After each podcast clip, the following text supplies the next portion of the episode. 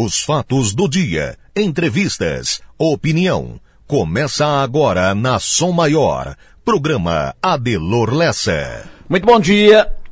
Teve um acidente na madrugada aqui na BR-101, aqui na frente do posto Rosso, na BR-101. Eh, no outro lado tem o pórtico, aí do outro lado tem o posto Rosso. Na frente aconteceu um acidente, uma carreta bateu atrás da outra. Foi na madrugada, mas as providências já foram tomadas, a CCR reagiu rápido, já foram retirados os veículos da pista, estão no, no acostamento. Sem maiores, em princípio, sem maiores danos. Bom, para começo de conversa, muito já foi dito sobre alternativas para vencer a onda de violência e restabelecer a sensação de segurança na cidade e região. Técnicos da área, autoridades, profissionais, dirigentes de entidades apontam para a necessidade imediata de aumentar o efetivo policial recuperando perdas da última década. Isso é consenso.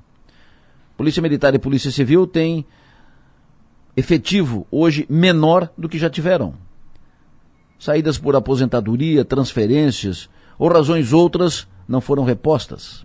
Além disso, apontam também para instalação de equipamentos, necessidade de novos equipamentos, câmeras eh, e muitos outros equipamentos Além disso, ampliar e aprimorar a iluminação pública, falam em adoção de novas estratégias para aprimorar a atuação conjunta das polícias e de todos os envolvidos e, na medida do possível, sem quebrar regras, um ajuste na adoção da, dos dispositivos das leis vigentes para não liberar tão rápido aquele que é preso em flagrante arrombando, furtando. Tem sido falado também em ações preventivas iniciativas do cidadão que, a, que, que vão atacar na lateralidade o crescimento da violência. E aí, inclui projetos para incrementar atividades esportivas e culturais, que vão envolver pessoas, jovens e adultos, de todos os bairros, de toda a cidade. Isso vai fazer a ocupação dos espaços públicos, vai ocupar as pessoas, especialmente os jovens. É uma forma de desviar do caminho das drogas. Porque nesse, nessa onda de violência tem muita contaminação pelas drogas, tem muito do envolvimento com as drogas. Do roubar para vender, para fumar, para cheirar e vai e assim. Tem muito, não é só isso, mas tem muito disso. Cultura, esporte e lazer fazem as pessoas mais sadias. Isso faz a cidade mais sadia e influencia no ambiente da cidade. O Titãs, anunciava em uma música, anuncia, a música está aí ainda. Titãs anunciam em uma de suas músicas históricas consagradas: A gente não quer só comida, a gente quer comida, diversão e arte. Diversão e arte para qualquer parte. Diversão, balé, como a vida quer. Desviando daí, pode ser dito que a gente não quer e não precisa só de asfalto, cimento, prédio. A gente quer e precisa de cultura, esporte, arte e lazer música, teatro, futebol, basquete, tênis, beach tênis. Porque as pessoas não vivem só pelas estradas, sinaleiras, prédios, viadutos. As pessoas precisam daquilo que faz com que se tenha prazer, se tenha gana de continuar vivo e de buscar a felicidade. E de fazer felizes aqueles que estão no seu entorno. E isso passa por segurança, não violência, tranquilidade no ir e vir, sem medo. Pensem nisso e vamos em frente.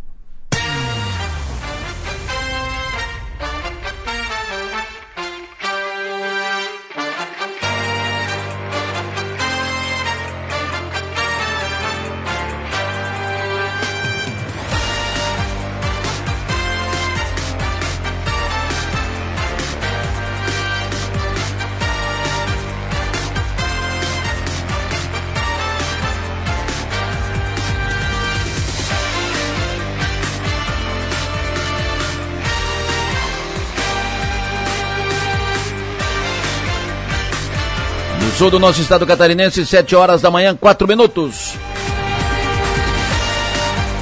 Estou aqui com a Manuela Silva, que faz a produção do programa, com Marno Medeiros, que faz a operação técnica, e vamos juntos a partir de agora até as nove e meia da manhã. Daqui a pouco vem para cá também Márcio Sônigo, Piara Bosque, Mag Stopassoli, Jonas Cif, Thiago Raimon e o doutor Henrique Pacter hoje conosco. Para interagir aqui com o programa, mande para cá sua mensagem de texto ou de áudio com pautas, informações e opiniões. Fique à vontade, interaja conosco pelo WhatsApp celular 999847027. 999847027. Para nos ouvir, além de sintonizar Zero FM 100,7, você pode acessar o link da Som Maior, que está disponível ali no portal 484 numeral 8 por extenso.com.br. Hoje é dia 3, 3 de fevereiro, ano 2023, sexta-feira. Quero cumprimentar pelo aniversário Samuel Casagrande. Cumprimento pelo aniversário hoje também a Irnalda Naspolini, o Enor Krieger, Enor Krieger de, de Araranguá, empresário de Araranguá foi vereador na, na cidade, hoteleiro na cidade. Parabéns pro Enor, um abraço, cumprimento também pelo aniversário Flávio Filho, cumprimento pelo aniversário Josué Serafim, empresário Josué Serafim, filho do ex-deputado José Paulo Serafim, um abraço Josué, sucesso e energia. Cumprimento hoje também pelo aniversário Maurício Machado, Marcelo Flores, Edson Fernandes, Lucas Vieira, Manuela da Luz, Salete da Silva, Dionei Fraga, e cumprimento pelo aniversário uma das referências do jornalismo, do bom jornalismo do sul catarinense, um, uma, um arquivo histórico, o professor jornalista Arquimedes Naspolini, filho de aniversário hoje, Arquibaldo. Um abraço do meu tamanho. Não, do teu tamanho, tu é maior que eu.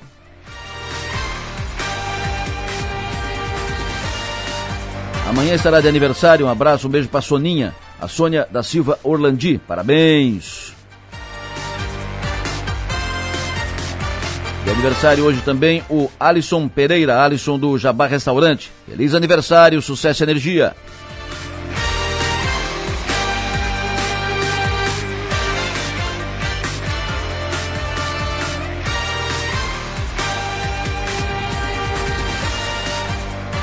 Falei aqui sobre o acidente na BR-101, a informação já está ali no portal 48.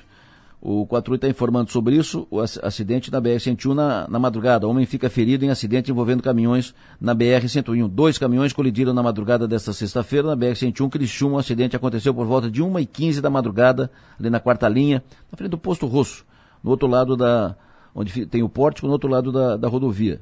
Segundo informações do Corpo de Bombeiros, o motorista de um dos caminhões não conseguia sair do veículo porque a porta de acesso do caminhão estava trancada precisando ser feita a remoção da vítima pelo vidro da porta do motorista.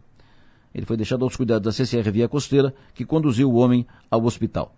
E os caminhões bem danificados, estragos. Informação está lá com foto e tudo lá na capa do 484 numeral 8 por extenso.com.br.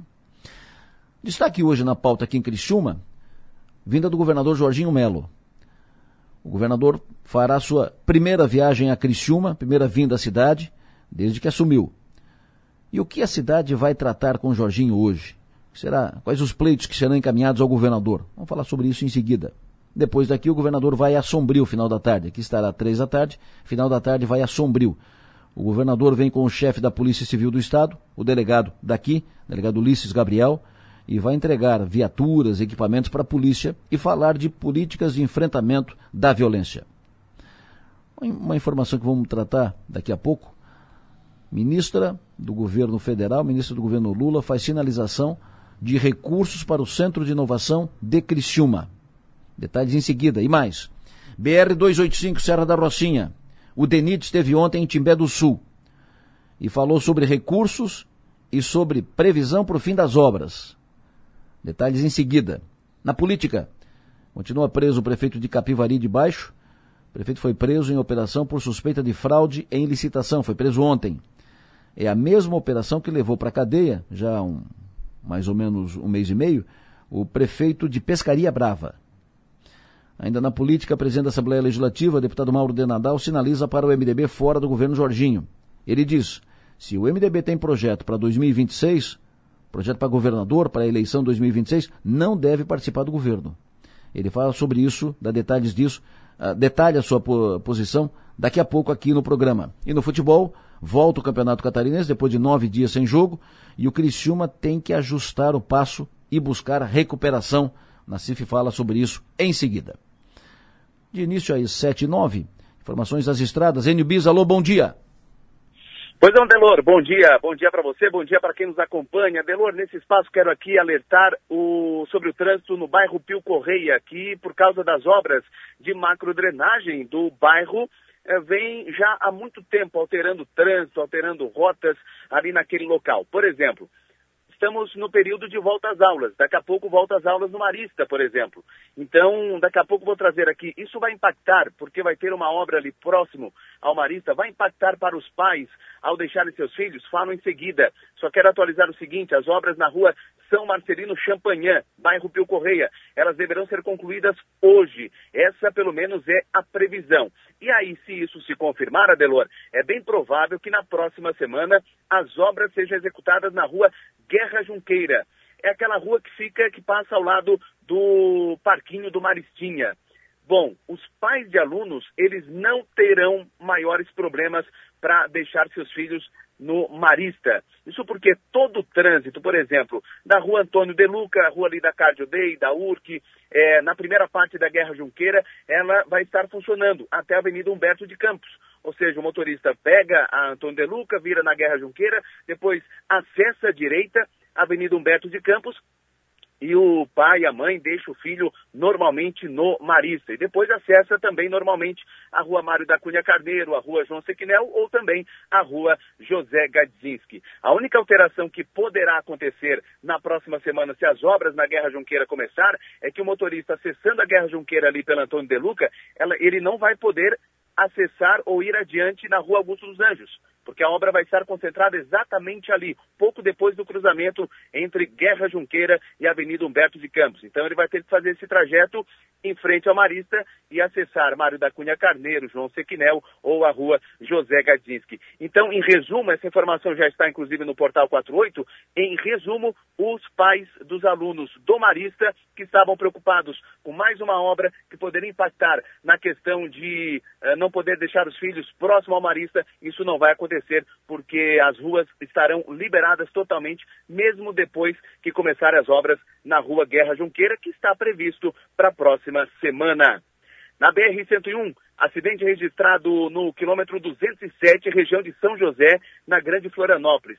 A pista sentido sul, sentido Porto Alegre, está liberada, mas a pista sentido norte, sentido Curitiba, está interditada. O que está acontecendo? O motorista precisa desviar, eh, o fluxo está sendo desviado é, pela via marginal. E nesse momento, a fila de um quilômetro.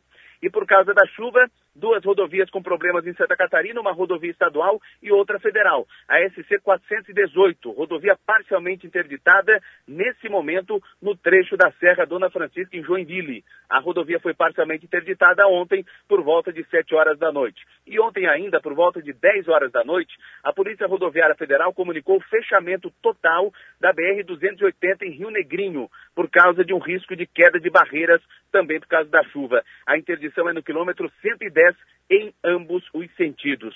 E a boa notícia de hoje, viu, Adelor, para quem quer se deslocar para o Paraná, para São Paulo, informação sobre a BR-376 em Baratuba. Informação de agora, tráfego parcialmente liberado em ambos os sentidos no quilômetro 669. A liberação ocorreu por volta de 6 horas da manhã de hoje. A decisão foi tomada após avaliação de que o trecho retomou condições seguras de tráfego. A Artéries Litoral Sul e a Polícia Rodoviária Federal do Paraná seguem monitorando as condições climáticas naquela região. A BR-376 chegou a ser interditada no fim da tarde de quinta, foi liberada ontem por volta de 9 da manhã, logo depois voltou a ser fechada e neste momento, 6 da manhã, tráfego parcialmente liberado na BR-376 em Guaratuba, no Paraná. Adelor. Perfeito, Enio, muito obrigado. E nós já registramos também, né, falando de rodovias, acidentes e tal, já falamos sobre o acidente que aconteceu aqui na BR-101, aqui Criciúma, aqui na, na, na, quarta linha, informação que está lá na capa do, do 48. O, a foto lá mostra o caminhão, nossa senhora, é uma, daquela carreta cegonheira, carrega carros, uma carreta bateu atrás de outra. E tem aqui a foto de, da carreta que bateu atrás, no, a frente completamente destruída. Homem fica ferido em acidente envolvendo caminhões na BR-101. O acidente aconteceu pouco depois da, um, da uma hora da madrugada, antes da, da uma e meia. Um homem saiu ferido e foi levado pela CCR para o hospital. Os detalhes e fotos e tal estão lá já no nosso portal 484 número 8 por extenso.com.br. Amanhã voltam nomes e marcas inédito. Amanhã, primeiro, nomes e marcas inédito. Estávamos até agora com reprises, o programa estava de férias, então acabou as férias do Nomes, do nomes e Marcas, o programa volta amanhã. O nosso primeiro entrevistado do ano 2023 é o empresário Guilherme Mai. Tem uma história muito legal do, do Guilherme. Ele é natural de Araranguá, seu pai dentista, sua mãe dentista, e ele se formou dentista, sua irmã também dentista. Começou no consultório dentário, mas rapidinho ele migrou para o mundo dos negócios. Ele é, sempre, sempre, teve envolvido com aplicação em bolsa desde jovem, garoto, e tinha uma aptidão para isso, né? Ele tinha esse tino e migrou para o mundo dos negócios. Hoje ele tem cinco empresas e é uma, um fundo de investimentos, uma indústria farmacêutica, uma distribuidora de medicamentos, laboratório, enfim, cinco empresas ele tem, opera no Brasil inteiro e ele vai contar a sua história no Nomes e Marcas de amanhã. O programa vai para o ar às 11h30 da manhã. Então amanhã na programação Som Maior tem o retorno à Li Origine com a Soraya Vive às 9 da manhã. Depois nós teremos o, a, o programa da Som Maior no Rincão com a Unesc, das 10 às 11h30. Depois tem o Nomes e Marcas, nosso entrevistado de amanhã, o Guilherme Mai. Depois tem o Everaldo João, depois tem o podcast da Maga. O podcast da Maga de, de amanhã, o é, não, não se morre de tédio. O podcast da Maga amanhã é muito interessante, uma, uma entrevista divertida, é, boa, boa de se ouvir, com o empresário Anselmo Freitas. Falando em podcast, on, ontem é, o, tivemos a estreia do podcast do Nacif, do Nacif do Enio, Confraria do, do Bigode. Daqui a pouco vou falar sobre isso com o Turco. Foi muito legal, muito bom de, de ouvir. Acompanhei. Agora eu quero saber do tempo. Senhor Márcio Sônigo, esse fim de semana é de praia, professor? Vai dar para dar uma caminhada na beira da praia? Uh, quem, quem, sofreu esse calorão isso, no, no, durante a semana vai para a praia, vai, vai ter a oportunidade de dar uma caminhada na beira da praia e tal? Como é que tá? Bom dia!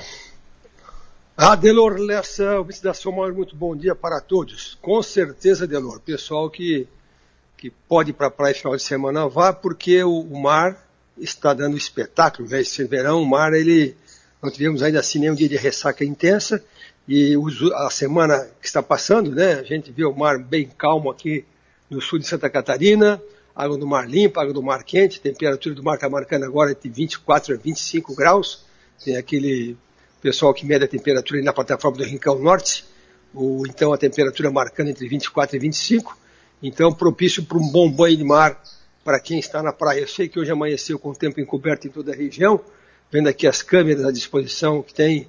A gente vê que o tempo é encoberto desde Balneário Gaivota até, até lá na capital do estado, todo o estado com tempo encoberto, mas já era o esperado, uma sexta-feira com tempo bastante nublado uh, aqui em Santa Catarina. Então o dia começou com a temperatura abafada, madrugada de 23 graus a 24 graus, madrugada um pouco quente.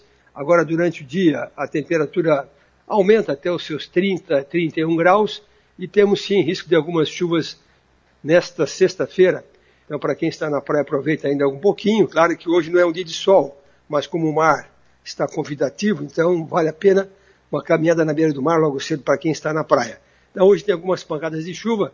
Para Criciúma especificamente, essa chuva já acontece agora antes do meio-dia, uma pancada boa. Depois também, logo depois do meio-dia, mais uma pancada. À noite praticamente não chove. Então, hoje à noite o pessoal sai para ir nas, nas, nas, nas baladas, né? Então, hoje à noite não chove. A chuva acontece só até umas 8 da noite, se acontecer alguma coisa. E para amanhã, esse final de semana, sábado, amanhã de bom tempo, deve ter alguma pancadinha de chuva leve no final da manhã e também durante a tarde de sábado, mas a coisa pouca. Até algum local pode ter uma trovoadinha. Amanhã à noite tem aquele luau da lua cheia no Balneário Rincão, a expectativa é grande, começa às nove da noite. Então eu conversei com o pessoal já de que tem sim o risco de alguma chuvinha antes desse luau. E no comecinho também do luau das nove da noite tem uma, um risco de alguns pingos de chuva, mas é, é pouquinha coisa, viu? Depois o tempo procede apenas ameaçando alguns pingos de chuva no Balneário Rincão amanhã à noite. O domingo, Adelor, é um dia espetacular. Domingo é um dia de muito sol, nas praias principalmente, com a temperatura que vai até 32 graus nas cidades do interior. Então, domingo espetacular para quem, quem pode passear na praia principalmente. Segunda-feira com tempo bom também e terça-feira com tempo bom. Quantas temperaturas? Elas sobem até 31, 32 graus hoje, amanhã também vai ter uns 30 graus, no domingo vai ter uns 32 também. Então não tem assim nenhum calor exagerado. Eu sei que está assim, um calor meio estafante, que nós estamos sob um sistema de baixa pressão atmosférica, pressão atmosférica pela região marcando agora 1010 hectopascal, é uma pressão atmosférica mais baixa, o ar também com muita umidade, é o ar equatorial da Amazônia, então nos deixa assim um pouco mais estrafados. Mas em termos de temperatura numérica, ela não vai passar muito dos 33 graus nos próximos dias, não. E quanto à chuva, assim, o momento mais certo que chove, então, é nesta sexta-feira, algumas chuvas de fraca intensidade a média intensidade, alguma chuva amanhã à tarde, comecinho da noite, aí domingo, segunda, terça eh, e quarta-feira da semana que vem, nós passaremos com bom tempo aqui no litoral sul catarinense, Adelor Lessa. Perfeito. Olha, o ouvinte pergunta para ti. Uh, Laudenir, bom dia. Uh, tempo sábado e domingo, amanhã e domingo, em Ilhas. Conhece Ilhas, ô Márcio? Já foi em Ilhas? Sim, conheço Ilhas. Até te contei que a minha esposa esteve lá faz um, a semana passada, né? Isso. E ah, comeu lá um bom peixe em Ilhas, tem um bom restaurante em Ilhas, né? O paisagem é belíssima. Ela tirou algumas fotos do rio Araranguá, da Barra do Rio com aqueles barquinhos, parece outro outro lugar do que aqui o sul catarinense, né? Outro mundo. Então, o Ilhas ele pega o tempo, ele pega o tempo aproveitável. Amanhã é pela manhã, é um tempo bom, mas amanhã à tarde chove em Ilhas e também em qualquer praia do sul catarinense. Perfeito. E domingo é bom tempo. Quero aproveitar e mandar um abraço para o Rinaldo lá do restaurante Ponta da Ilha. Um abraço para o Rinaldo, que é, sempre recebe todos muito bem lá em Ilhas. Ilhas é, um, é, um, é uma reserva aqui, é muito bonito, muito, muito agradável. Tempo amanhã, meio-dia na mina do Mato Criciúma, o Caco Melo vai fazer uma costela para comemorar os seus 60 anos. Só costela lá na casa dele, uma costela ao ar livre. E aí? Amanhã meio-dia. Pois é, é, é, amanhã, amanhã, Caco, amanhã nós temos a situação de pode, pode não, amanhã tem previsão sim de, de chuvinha fraca já no final da manhã, próximo ao meio-dia, tá? Então, leva a costela para dentro de casa. Não está escape não de ter. Hein? Leva a costela para dentro de casa. É, eu, eu, eu, não sei se é fogo de chão, aí é complicado, mas está colocando se é. amanhã risco de alguma chuvinha fraca já antes do meio-dia. Então, tá então pode ser que a costela de fogo de chão seja prejudicada, a não ser que seja debaixo de uma, de uma, de uma tenda, de alguma uma, aquela lona preta, e daí, quem sabe, dá de fazer, porque daí não, não chove em cima. Governador Celso Ramos, amanhã durante o dia. É, amanhã naquela região da Grande Florianópolis também, também tem risco de algumas chuvas amanhã. Amanhã todo o litoral catarinense tem risco de algumas chuvas durante o dia, sábado. É, então tem sim risco de alguma chuvinha fraca, mas também tem sol, tá? Não é tá dia todo ruim, não. É, é sol com alguma questão de chuva fraca de vez em quando. Então tu já está respondendo o Joel, o que está perguntando Laguna fim de semana, ou seja, tem possibilidade de chuva a, amanhã e domingo? É, é, não, calma. A Laguna, sim, a Laguna também. É, é, é, predomina o bom tempo do final de semana, tá, gente? O domingo, principalmente, é um dia espetacular. Qualquer praia catarinense, quer seja no norte catarinense, quer seja no sul, o domingo é um dia espetacular, sem risco algum de chuva, temperatura e elevação. Amanhã que está mesclando ali ah, períodos de sol, mais nublado, uma pancadinha leve, mas dá de pegar praia assim amanhã, viu? Dá de pegar tá praia. Quem é teimoso pega praia assim, tá? Porque o eu vejo que os hábitos, Adelor, estão mudando, como agora fizeram essa via expressa Criciúma em direção a 101, hum. tu vê gente que vem de Criciúma, passa o dia inteiro lá na praia, depois volta e Imagina. fica na praia até escurecer. Claro. Então, ontem, por exemplo, estava aquele tempo meio que chuvisqueiro, tinha gente na praia até, até final de tarde. Maravilha. O Milton está perguntando o tempo amanhã, à tarde e à noite no nosso Arroio do Silva. Amanhã à tarde e à noite, é, amanhã à tarde e à noite ele tem, eu ainda tenho algum risco de alguma precipitação, amanhã é sábado, é, alguma chuva fraca assim, mesclando sol, muitas nuvens, de vez em quando as pancadinhas leves também no Rio de Silva, tá? Faz quanto tempo que tu não vai no Rio de Silva? Ah, eu fui, eu, ah, depois da, não, eu fui ano passado só, teve uma reunião sobre Maracujazeiro, hum. mas eu fui lá só para essa reunião ali, tal, não, não foi para aproveitar a praia, foi para a reunião da IPAGRE, mas estive lá sim, ano passado, agora, ano 2022. Perfeito. Meu convidado, quando quiser ir no Arroio do Silva, meu convidado lá, te, te recebo com o maior prazer. Boto, não sei se uma costela que não é minha especialidade, mas a gente bota uma picanha no fogo lá. ah, pode ser peixe também, pois. O Milton está te... tempo... o, Mil, o Milton está estendendo o convite. O doutor Milton, que mora no, no, Arroio, que pediu a previsão, disse que quando for no Arroio, pode ir na minha casa, pode ir na casa dele. Pode escolher também, fica à vontade. É, isso aí, não, beleza. O, tá o doutor Milton, fica tranquilo. A gente aparece lá assim. Aí eu, sobre a carne, estava pensando todo dia, já estou com a 62, né? Ah. Aí eu acho que eu comecei a comer, tem que começar a comer mais peixe, né, Delor? É mais levezinho, né? Leve, Só que o ruim do peixe é que é muito caro, né? Ó. o peixe é muito caro. Tu paga 30 ah, pila o quilo do peixe, vamos supor, tira a cabeça, tira o rabo, vai para 100 pila o quilo. Esse é o problema. Mas vai aqui na, vai aqui na região das ilhas, aqui na, na, na aqui na, os pescadores aqui, tu come uma tainha mais barata, tainha, tainha fresquinha. E uma tainha é uma tainha. O, Wilson de Cocal, tá, o, o Wilson de Cocal vai estar de aniversário amanhã, vai fazer um churrasco na Praia da Esplanada meio-dia. Preocupado amanhã. com Amanhã. É, não, tem, tem que estar preocupado sim, porque amanhã, sábado, gente, qualquer praia do sul catarinense tem risco de alguma chuva assim, final da manhã e também durante a tarde. Aí depois das nove da noite não tem mais risco não, viu? Então amanhã, é, mesmo que o sol apareça, ainda tem risco sim de algumas pancadinhas de chuva leve nas praias Esplanada, em Cama, Rio do Silva, Jaguaruna. Aí domingo é, é, é, completamente isento de chuva, mas amanhã pode ter algumas pancadinhas de chuva leve, nenhum temporal. O que tá é importante, gente, ah, tem, uma, tem uma notícia aí que eu li agora há pouco tempo na, na internet, que está se formando um ciclone aqui em alto mar. Realmente um, vai ter um centro de baixa pressão aqui em alto mar amanhã, vai causar essas pancadas de chuva, mas eu não vejo que nenhuma previsão de vento dizendo que vai dar vento forte amanhã, não, viu? Nem o mar altera. Então vai ter sistema de baixa pressão em alto mar, final de semana, vai ter algumas pancadinhas de chuva leve amanhã nas praias, Sim, mas não tem nenhuma previsão de vento forte para amanhã e nem de mar forte no final de semana. A Aline chegou agora, tu já deu a, a previsão para Ilhas, mas ela chegou, ela não ouviu antes, então informa aí como é que fica o tempo sábado e domingo em Ilhas. Sábado algumas pancadinhas de chuva leve, intercalado com sol também, dá para aproveitar e domingo completamente sol bonito, um belíssimo dia de praia no final de semana. Domingo à noite em Brusque, o Tigre vai jogar lá. É, domingo à noite o, o risco de chuva já é bem menor. Até ontem eu, eu falei com o Rafael ao vivo ali na, na hora do programa. E então domingo Brusque ele tem alguma chuvinha fraca, mas é durante o dia na hora do jogo às 19 horas, sem risco de chuva em Brusque. Sábado à noite vai ter uma confraternização com costelaço. O pessoal gosta de costela aqui na região, hein? Um costelaço dos vizinhos da Zona Sul. Como é que vai ser o tempo, Balneário Rincão? É, o, o sábado à noite, Balneário Rincão, tanto para esse costelaço na Zona Sul quanto no Luau, depois das nove da noite já não tem mais risco de chuva, tá? Então considerem vocês que no comecinho das atividades no sábado à noite, até nove da noite tem risco de alguma chuva no Balneário Rincão, Esplanada, Arroio de Silva, depois das nove da noite, aí já não tem mais risco de, de qualquer chuva. Então, é, é tranquilo daí, viu? Mas a nove da noite é o horário que muda. De alguma chuva para chuva nenhuma. Perfeito. O Alexandre de Praia Grande, ligado conosco. Abraço para o Alexandre, um abraço para todos da Praia Grande. Pergunta o seguinte, como vai estar o tempo amanhã em Praia Grande e Cambará? O pessoal tá, ele mais os amigos estão pensando em subir a serra, serra, serra da Rocinha, Uh, não, ali é a Serra do Faxinal. Estão pensando em subir a serra e almoçar em Cambará. Subir de bicicleta, né? E almoçar em é, Cambará. Está em Praia Grande, é, sobe, almoça em Cambará é... e volta.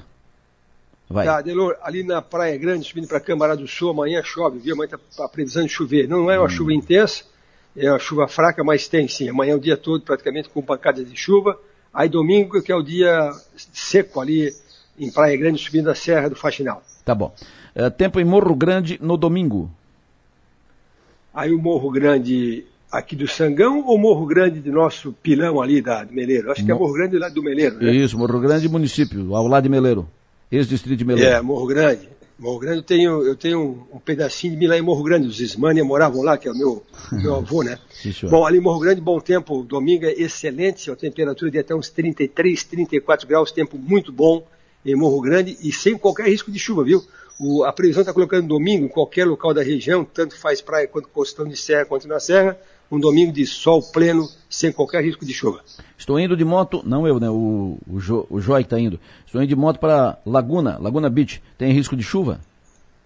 O, ele vai agora? Ele, pelo que entendi, ele está indo agora. Deixa eu ver como é que está aqui o radar aqui. Eu, eu fiz agora o percurso Balneário Rincão, Uruçanga, agora cedo. Hum. Peguei só aquela fublina, aquela serração com neblina. Olha, no, no, radar aqui tem alguma chuva ali depois de Laguna em Maruí, viu? Tem alguma, tem alguma chuva ali em Laguna agora, ou entre Laguna e Maruí. Certo. E eu peguei alguns pingos no caminho na BR-101 também.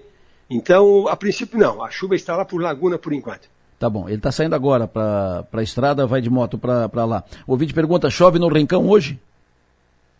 Sim, sim, fraquinho, mas chove. Não é nada assim muito espetacular. O mais certo no rincão que chova, quer ver uma coisa? É mais para tarde e começo de noite, tá?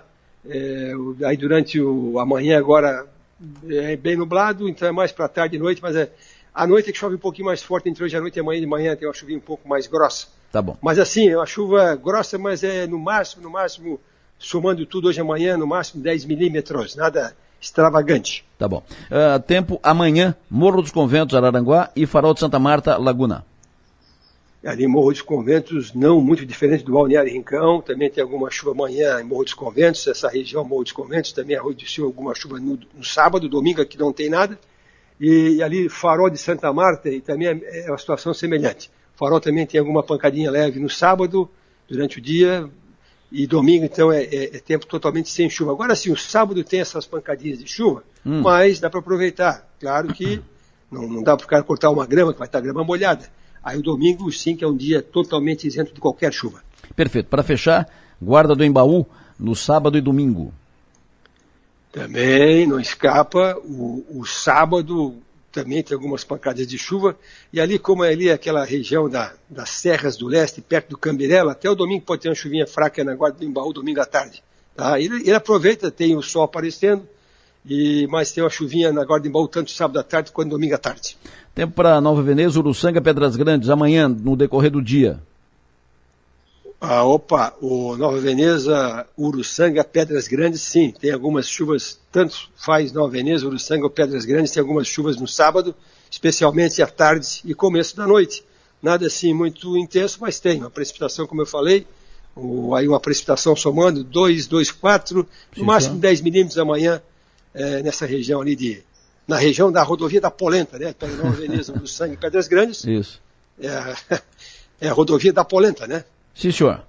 Au revoir. Até mais. Até mais Alô? tarde. Até mais, Delor. Bom dia para ti, então. Até mais tarde. Previsão do tempo. Oferecimento. Instituto Imas. IH Serve. Romance que não acaba na venda. Amanhã é o aniversário do Gildo Rota Filho. Como amanhã não tem programa, já faço o, o, o parabéns a você hoje. Um abraço para o Gildo. Abraço forte, parabéns, seja e faça feliz, sucesso e energia, comemore bem o seu aniversário. Falei há pouco do, do, programa de amanhã, Nomes e Marcas, volta amanhã programa inédito, primeiro, primeiro programa do ano 2023, programa inédito, porque, porque até agora nós estávamos reprisando programas Nomes e Marcas feitos no ano 2022, o programa estava de férias, acabou as férias. Nomes e Marcas de amanhã com o empresário Guilherme Mai. Uh, uma história, como disse, uma história muito interessante. O Guilherme tem apenas 36 anos, já fez tudo isso. O programa foi gravado ontem e ele começa contando do seu início de tudo, tal. No consultório dentário ele é formado uh, em odontologia e começou trabalhando na odonto, mas ficou pouco tempo no consultório. É, na verdade, é, o dentista ele, ele aprende a cuidar das pessoas, né? Então eu aprendi na odontologia a cuidar das pessoas, a estar próximo do ser humano, enfim, entender e a farmacologia sempre me me encantou. Mas tu já tinha essa, essa ideia na cabeça do, do empreender, do, já, já, uh, do ser empreendedor, de, de, fazer negócios e tal. Isso. De onde é que tu trouxe isso? Não sei. Durante, durante a faculdade eu lia muito livros de economia, eu gostava. Eu, eu lia, obviamente estudava para eh, as matérias da universidade, mas lia sobre economia. Já gostava de operar na bolsa, ali em 2008. Ah, já? Na época eu lembro que a gente abria, para abrir uma conta numa corretora, tinha que mandar documentação para o Rio de Janeiro, lá ficava a corretora, enfim, mandava para o Sedex, voltava de novo, mandava de novo. É, aqueles home brokers antigos, né? Né? Que a gente tem hoje no aplicativo, que abre uma conta com dois cliques, era um pouco diferente. Não faz tanto tempo, mas é, era dessa forma. Então, eu já, eu sou um pouco ansioso por natureza. Então, ficar no consultório fechado, para mim, sempre foi muito difícil. Porque era, era eu comigo mesmo, né? Eu e o paciente e aquele...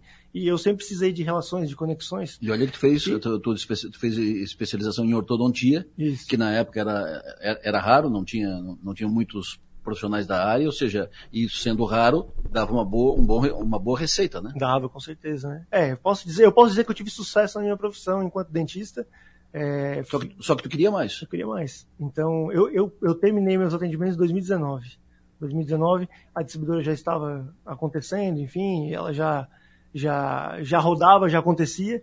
Então, em 2019 eu fui tirando o pé, fui largando alguns pacientes, eu fiquei só com os implantes. O Guilherme Maia então foi para a iniciativa privada e aí ele montou primeiro um laboratório de análises clínicas, depois uma distribuidora de medicamentos, depois ele passou a fazer medicamentos em uma indústria farmacêutica, depois ele, ele montou um fundo de investimentos para financiar os seus negócios e agora está montando uma, uma, uma indústria de embalagens. Ele fala de tudo isso, dos seus negócios, ele só tem 36 anos. Ele fala dos seus negócios todos amanhã no Nomes e Marcas, o programa vai para o ar às 11h30 da manhã aqui na Som Maior.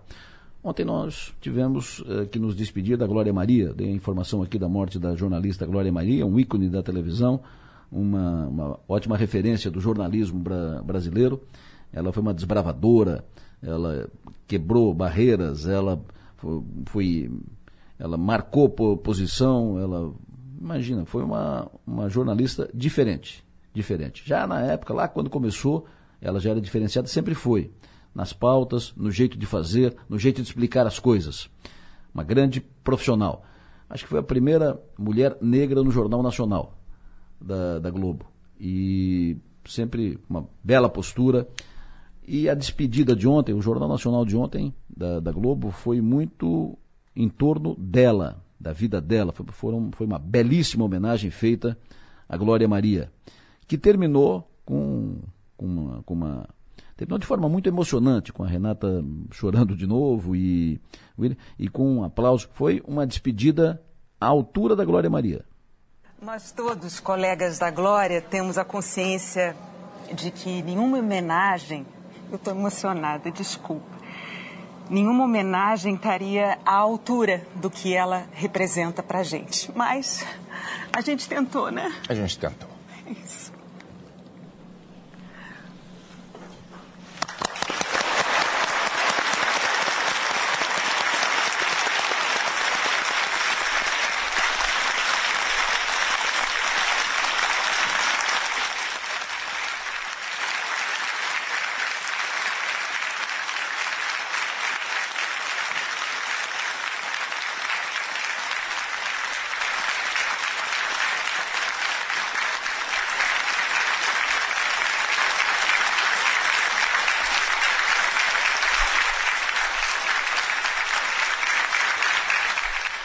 Grande profissional.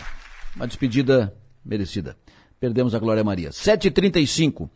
Manuela Silva, muito bom dia. Relaciona aí os destaques lista os destaques de agora nas redes. Muito bom dia, Delor. Bom dia aos ouvintes. A gente começa com o destaque do NSC. Santa Catarina aumenta a frequência de análise da balneabilidade a partir desta quinta-feira.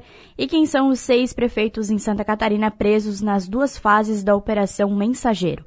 No UOL, destaque para fim da farra, veja como Netflix vai impedir compartilhamento de senhas e por onde anda Mirella, a, a repórter Mirim de Ribeirão Preto que queria ser Glória Maria.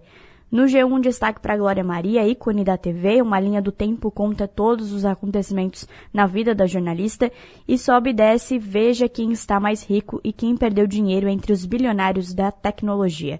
No 48, destaque para participe da quinta rodada do Bolão Bistec para o jogo de domingo do Criciúma e entenda o que aconteceu com o desabastecimento de água na região.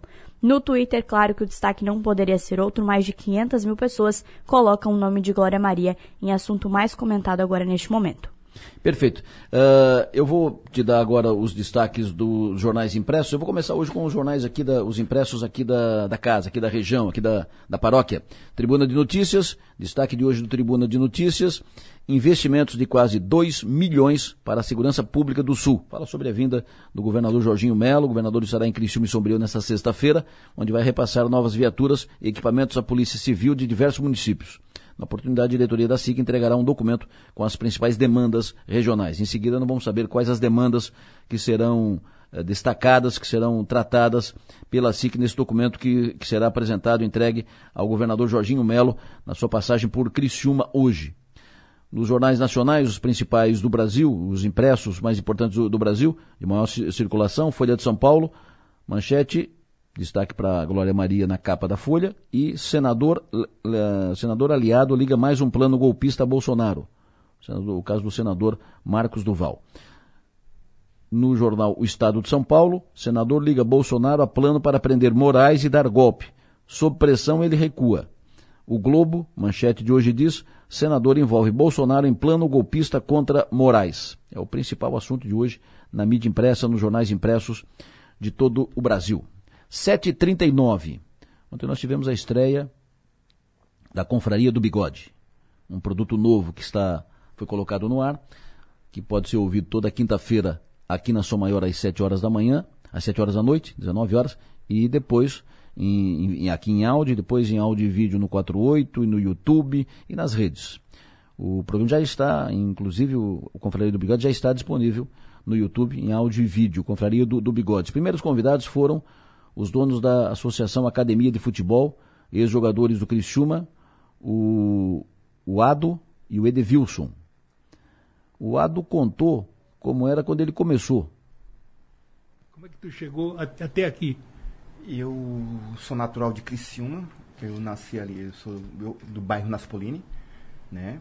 Eu, na época eu joguei o Praião com 16 para 17 anos, 16 anos. O, na época era o Pedro Bolan, que era aqui do, do Veracruz. Foi a tua primeira experiência com bola, assim, com o time? Tu já trabalha, já brincava com ela? Não, uh, antes disso a gente fez algumas avaliações no Próspera, né? Fiz algumas avaliações no Próspera, até o pai acompanhava muito.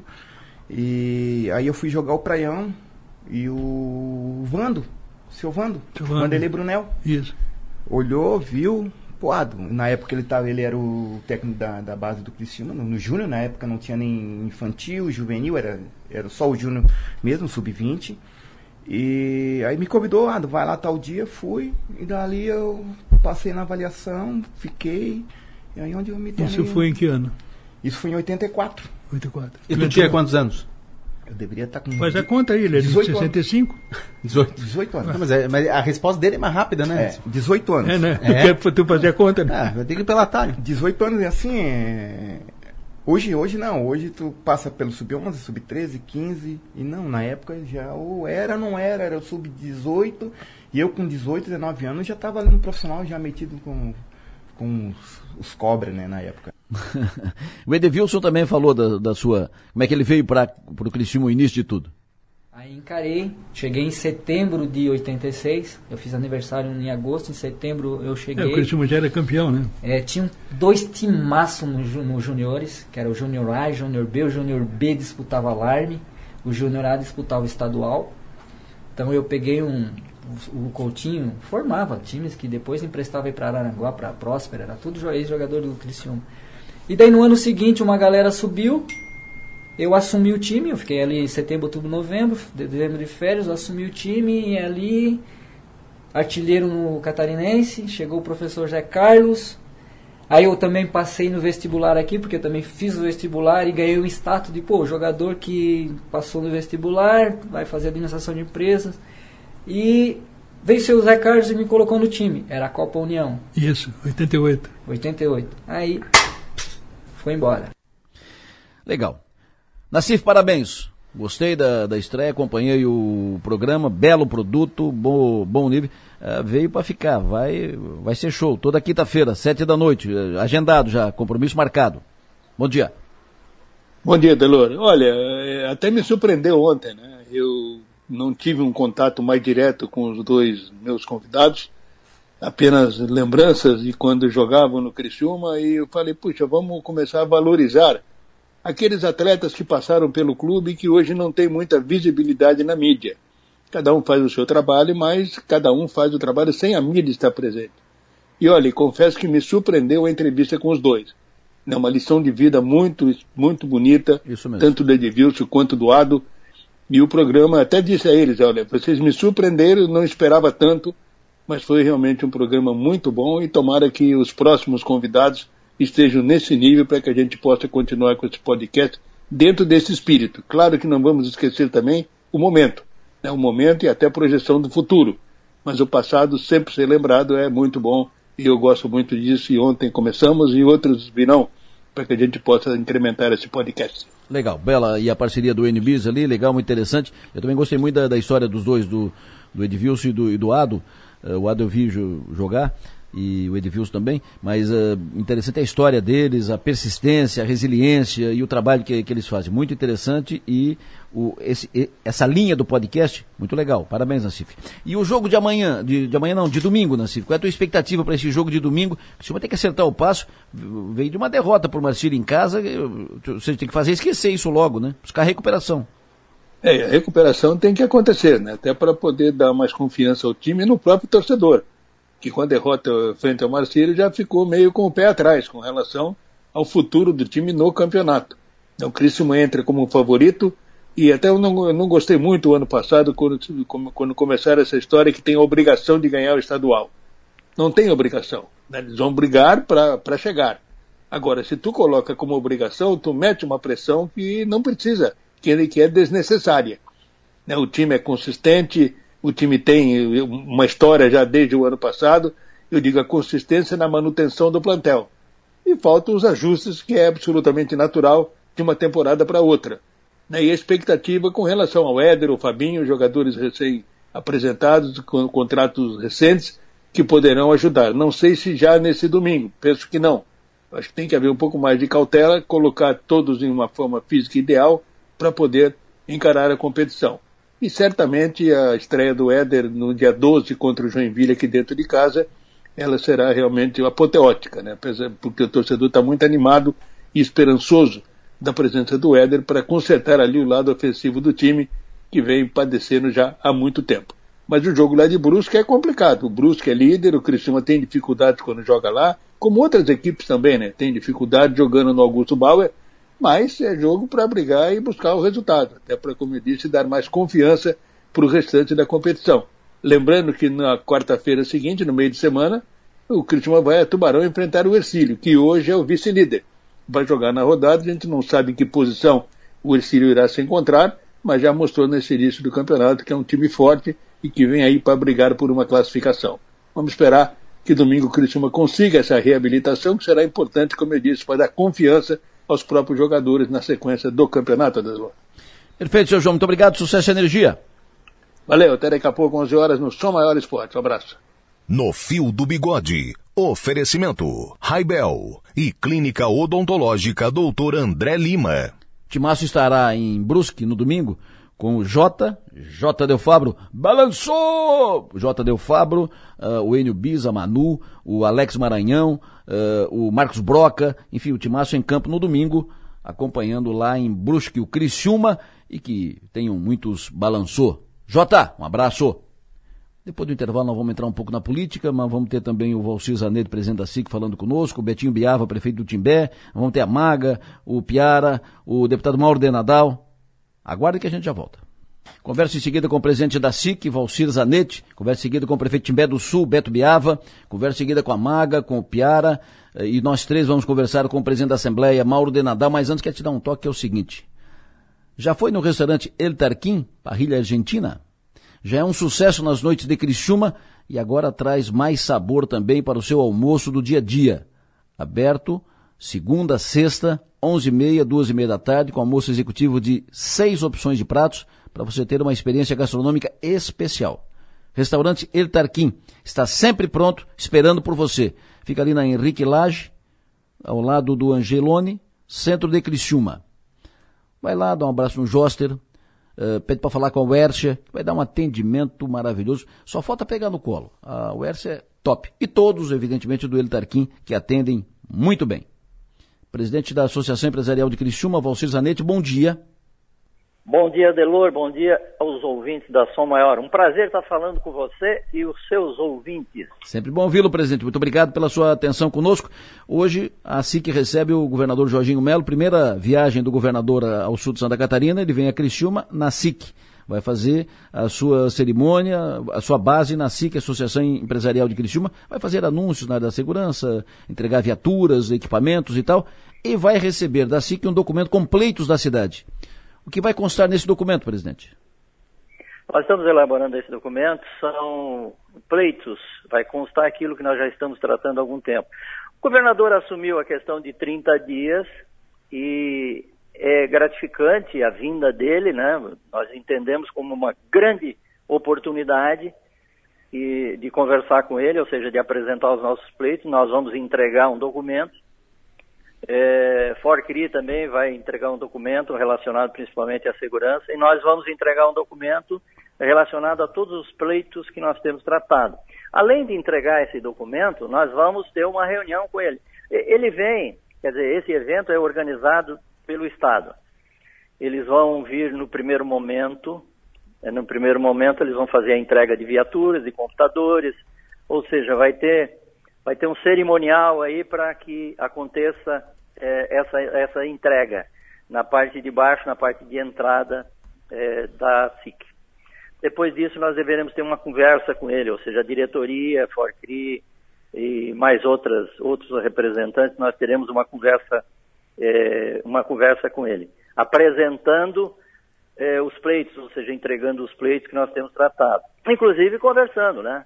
É, argumentando, já que o governador anterior, o governador Moisés, muita coisa estava encaminhada. Muitos dos pleitos, alguns dos pleitos já estavam encaminhados. E agora nós temos que, o governador é outro, nós temos que tratar disso. Então nós vamos tratar de segurança, nós vamos tratar de saúde, segurança que já tem sido discutido aí. A Som Maior, o Lessa, o Lessa tem trabalhado bem isso, tem se envolvido bastante. E é fundamental que realmente o Lessa continue nesse trabalho, né? Relacionado à segurança. Depois tem saúde, tem é, tem saúde, segurança e, e os pleitos e infraestrutura. É, nós vamos tratar de educação, educação básica nós estamos tratando aqui com o município, inclusive está dando bons resultados. O envolvimento das empresas, com as escolas, com a administração pública, a educação básica tem dado bons resultados. Nós vamos tratar com o governador o ensino médio profissionalizante, porque tem que melhorar bastante. Nós acreditamos nesse secretário da Saúde, da, aliás, da Educação, e, e, vamos conversar com o governador sobre, sobre educação, ou seja, de acordo com as necessidades da região, do empresariado, da sociedade. Nós vamos tratar de micro e pequenas empresas, ou seja, eles têm que se envolver, porque micro e pequena empresa é uma representação, representa muito em termos de sul, de Santa Catarina e de Brasil. Então nós vamos pedir o, o, o apoio dele, a participação no sentido de incentivar o crescimento das micro e pequenas empresas. Inovação, que nós estamos tratando há muitos anos, nós vamos voltar a conversar com ele para dar foco na, na, inovação. Nós vamos tratar do Porto de Imbituba. Porto de Imbituba, faz tempo que nós estamos falando que ele tem todas as condições. Só que ele fica em todas as condições é, e, e, as ações não acontecem, ou seja, Isso. não muda. Por que, que os outros portos estão uh, se desenvolvendo, estão contribuindo com o desenvolvimento das suas regiões. O, o, Porto de Itajaí, por exemplo, é uma potência. Itajaí cresceu muito, né? Então nós vamos bater na tecla sobre o Porto de Imbituba, que tem que mudar a forma de trabalhar. O Aeroporto Regional de Jaguaruna também, nós vamos tratar do assunto. A BR-285, Timbé ao Rio Grande do Sul, isso ela tem que ser concluída. O governo do estado tem que apoiar. Ela é federal, mas o governo do estado tem que apoiar, porque ela significa muito, ou seja, se nós estamos falando em porto, ela, a 285 vai contribuir muito com relação ao porto de Imbituba. Vamos falar da BR-101. A BR-101 ela foi duplicada, demorou muito para ser duplicada e a região Santa Catarina teve muito prejuízo com isso. Estudo feito pela Fiesc demonstrou isso. Então nós vamos falar, vamos continuar, começar a falar sobre a triplicação. Ou outra alternativa, né? Sim. É, via rápida Rincão, nós já tínhamos um encaminhamento por parte do governo Moisés, agora vamos conversar com ele também. Transição energética justa, que já está sendo encaminhado, mas tem que continuar. O anel viário, vamos falar. É, a SC 445, é, a SC 445 tem que ser continuada, tem que ser concluída. A fase 1 está em execução, mas depois tem a fase 2, que Isso. vai ser apresentado o projeto em fevereiro. É, Criciúma Cocal, Criciúma Cocal também nós vamos tratar. Enfim, nós vamos tratar de, de, de, de, de todos esses assuntos, de todos esses pleitos aí. É, mais uma observação, nós consideramos de suma importância, vamos reforçar isso, a nomeação da parte de segurança ali, hum. do Ulisses Gabriel e também do Milanês, do André Milanês. Isso Sim. é fundamental aqui para a região sul e Santa Catarina, consequentemente. Então nós acreditamos muito que a parte de segurança vai mudar, vai mudar. Maravilha. Em linhas gerais, em linhas gerais é isso que nós vamos, nós vamos tratar com ele. Maravilha, presidente. É bem uh, um documento bem montado, com todas as questões tratadas na, na cidade, discutidas na cidade, eh, em maior menor grau, em maior menor número, foram pautas tratadas, inclusive, no período eleitoral, e assim que elenca bem, interessante entregar isso na primeira vinda do governador a Criciúma, está aqui o nosso documento. Estão aqui as nossas, as nossas reivindicações, os nossos pleitos, e é por, é por aí. Muito obrigado, presidente. Nós vamos falar, claro. nós vamos falar com ele, além de entregar nós vamos falar tópico por tópico, nós vamos reforçar esses tópicos aí. Faz muito bem, presidente, faz muito bem. Muito obrigado pela entrevista e bom trabalho. Tenha um bom dia. Muito obrigado e um grande abraço. O presidente falou que o Forcri também vai entregar um documento ao governador específico sobre segurança. Presidente Forcri, Jailton Manique Barreto, bom dia. Bom dia, Andelor. Forcri, que é o Fórum das Entidades de Criciúma. O que, que vocês vão pontuar nesse documento específico sobre segurança, Jailton? Nós vamos pontuar as duas uh, os dois assuntos que a gente tem discutido aí nos últimos dias. É o aumento de efetivo é, e a instalação das câmeras que eu pedi para o governador, é, é, através do secretário de Segurança, agilizar o processo de saúde. Alô? Alô? Opa, nós perdemos o contato, deu um problema no, no teu celular. Estava falando que no documento vai ter efetivo, e que o governador agilize a instalação das câmeras, é isso? Isso. É, o efetivo, né? É, porque isso é uma, uma das coisas que, o, que a gente tem como resolver. Como a gente falou já em outras entrevistas, tem algumas coisas que a gente ajudou no processo, né? E, mas efetivo tem que fazer concurso público e tem que fazer transferência de, de, de, de pessoal. Então isso é diretamente com o governador. E a instalação, que eu acho que é mais simples, né? A instalação das câmeras, que a gente só precisa que eles agilizem. Todo o processo está feito, a empresa está contratada, é só a empresa que é, é agilizar e fazer essas instalações. Perfeito. Bem feito, Jair. Não pode perder uma oportunidade dessa. Muito obrigado pela sua atenção aqui e boa iniciativa. Obrigado também e obrigado por estar participando desse processo aí. A sociedade agradece. Tamo junto. É importante estar discutindo isso. Segurança é, é a pauta do dia, a pauta da hora em Criciúma.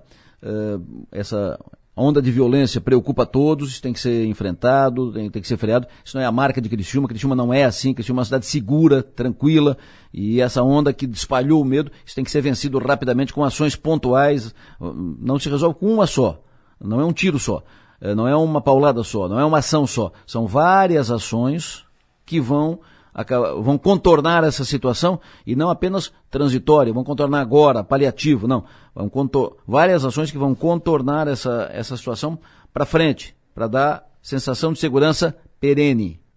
O Forquili faz um belo trabalho em, em, em cima disso. O Forqui, que é o Fórum da, das Entidades, Associação Empresarial de Criciúma Juntos, CDL e outras entidades. Enfim, é, é importante que todos trabalhem juntos, GGIM, União das Associações de Bairros, enfim. Essa questão segurança, isso é um assunto que interessa a todos. O presidente da SIC, Valcir Zanetti, diz que no documento que a SIC vai entregar ao governador vai constar também BR 285, Serra da Rocinha. Pois falando nisso, o prefeito de Timbé do Sul, o Roberto Biava, o Beto Biava, que é, acompanha diretamente, assim, diariamente, rotineiramente a obra na BR 285, até porque, quando concluída, vai ser um vetor de desenvolvimento, vai alavancar o desenvolvimento de Timbé do Sul com empreendimentos que serão feitos por causa da duplicação, por causa da pavimentação da Serra da Rocinha. Empreendimentos que já estão sinalizados, pontuados e tal. Ontem, o prefeito Beto Biava recebeu a equipe do DENIT em Timbé do Sul, que foi lá tratar da BR 285. Prefeito, bom dia. Bom dia, bom dia, Delor, bom dia a todos os ouvintes. Sempre bom ouvi-lo, obrigado pela sua atenção, prefeito. Me diga o, o que o senhor ouviu ontem do pessoal do DENIT que esteve aí, quem esteve aí, subiram a serra, não foram até lá, o que, que eles sinalizaram? Qual foi, a, qual foi o seu sentimento depois que eles foram embora? Bom, Adelor, é, ontem veio a equipe do DENIT, na primeira reunião do ano de trabalho. É, a gente teve a equipe do DENIT junto à equipe do consórcio que estava com a 285 e teve em pautas é, vários assuntos. É o posto da polícia, é a, a roçada que, é, que tem na 285, é, a federalização que não sai do papel e que a gente vive esse grande problema que é do Pótico Timbé até a BR-101, é, iluminação, enfim. É, inauguração, que é o ponto principal que a gente tanto cobra, né? Então, diversos assuntos foram tomados. Posso te falar que o posto da polícia foi um dos primeiros assuntos. É, falta terminar a iluminação e o asfalto em torno dele. É, a gente ficou acordado que isso até o final de maio o consórcio é, deixa pronto, com certeza. A iluminação vai ficar por conta é, da Cersul. A Cersul é uma grande parceira na 285, sempre foi. E a gente até é, ligou para o presidente Meizanete, o Meizanete se colocou à disposição sem problema algum. O que precisar da Cersul, a Cersul vai estar é, sendo parceiro na 285. É, o posto da cidade que vai descer, é, que está dois quilômetros para cima da, do início da serra, ele vai vir atuar junto com a Polícia Rodoviária Federal. É, também tratamos disso, tratamos da roçada, que eu te falei, já tem uma empresa terceirizada que ganhou a licitação já, que ela tem outros trechos é, de BRs em Santa Catarina que vai dar é, o andamento aqui no Timbé. A gente cobrou isso porque o trecho em volta aqui da praça aqui está em capoeira, já mato alto, e essa empresa vai começar a fazer esse trabalho. Hum. É, temos construções que foram demolidas em torno da BR-285, que não foram todas tiradas. Eles queriam um lugar é, para colocar esse material. A gente tem uma área industrial em que tem alguns lugares que a gente possa colocar. A gente colocou à disposição a área industrial para co colocar esses entulhos, enfim.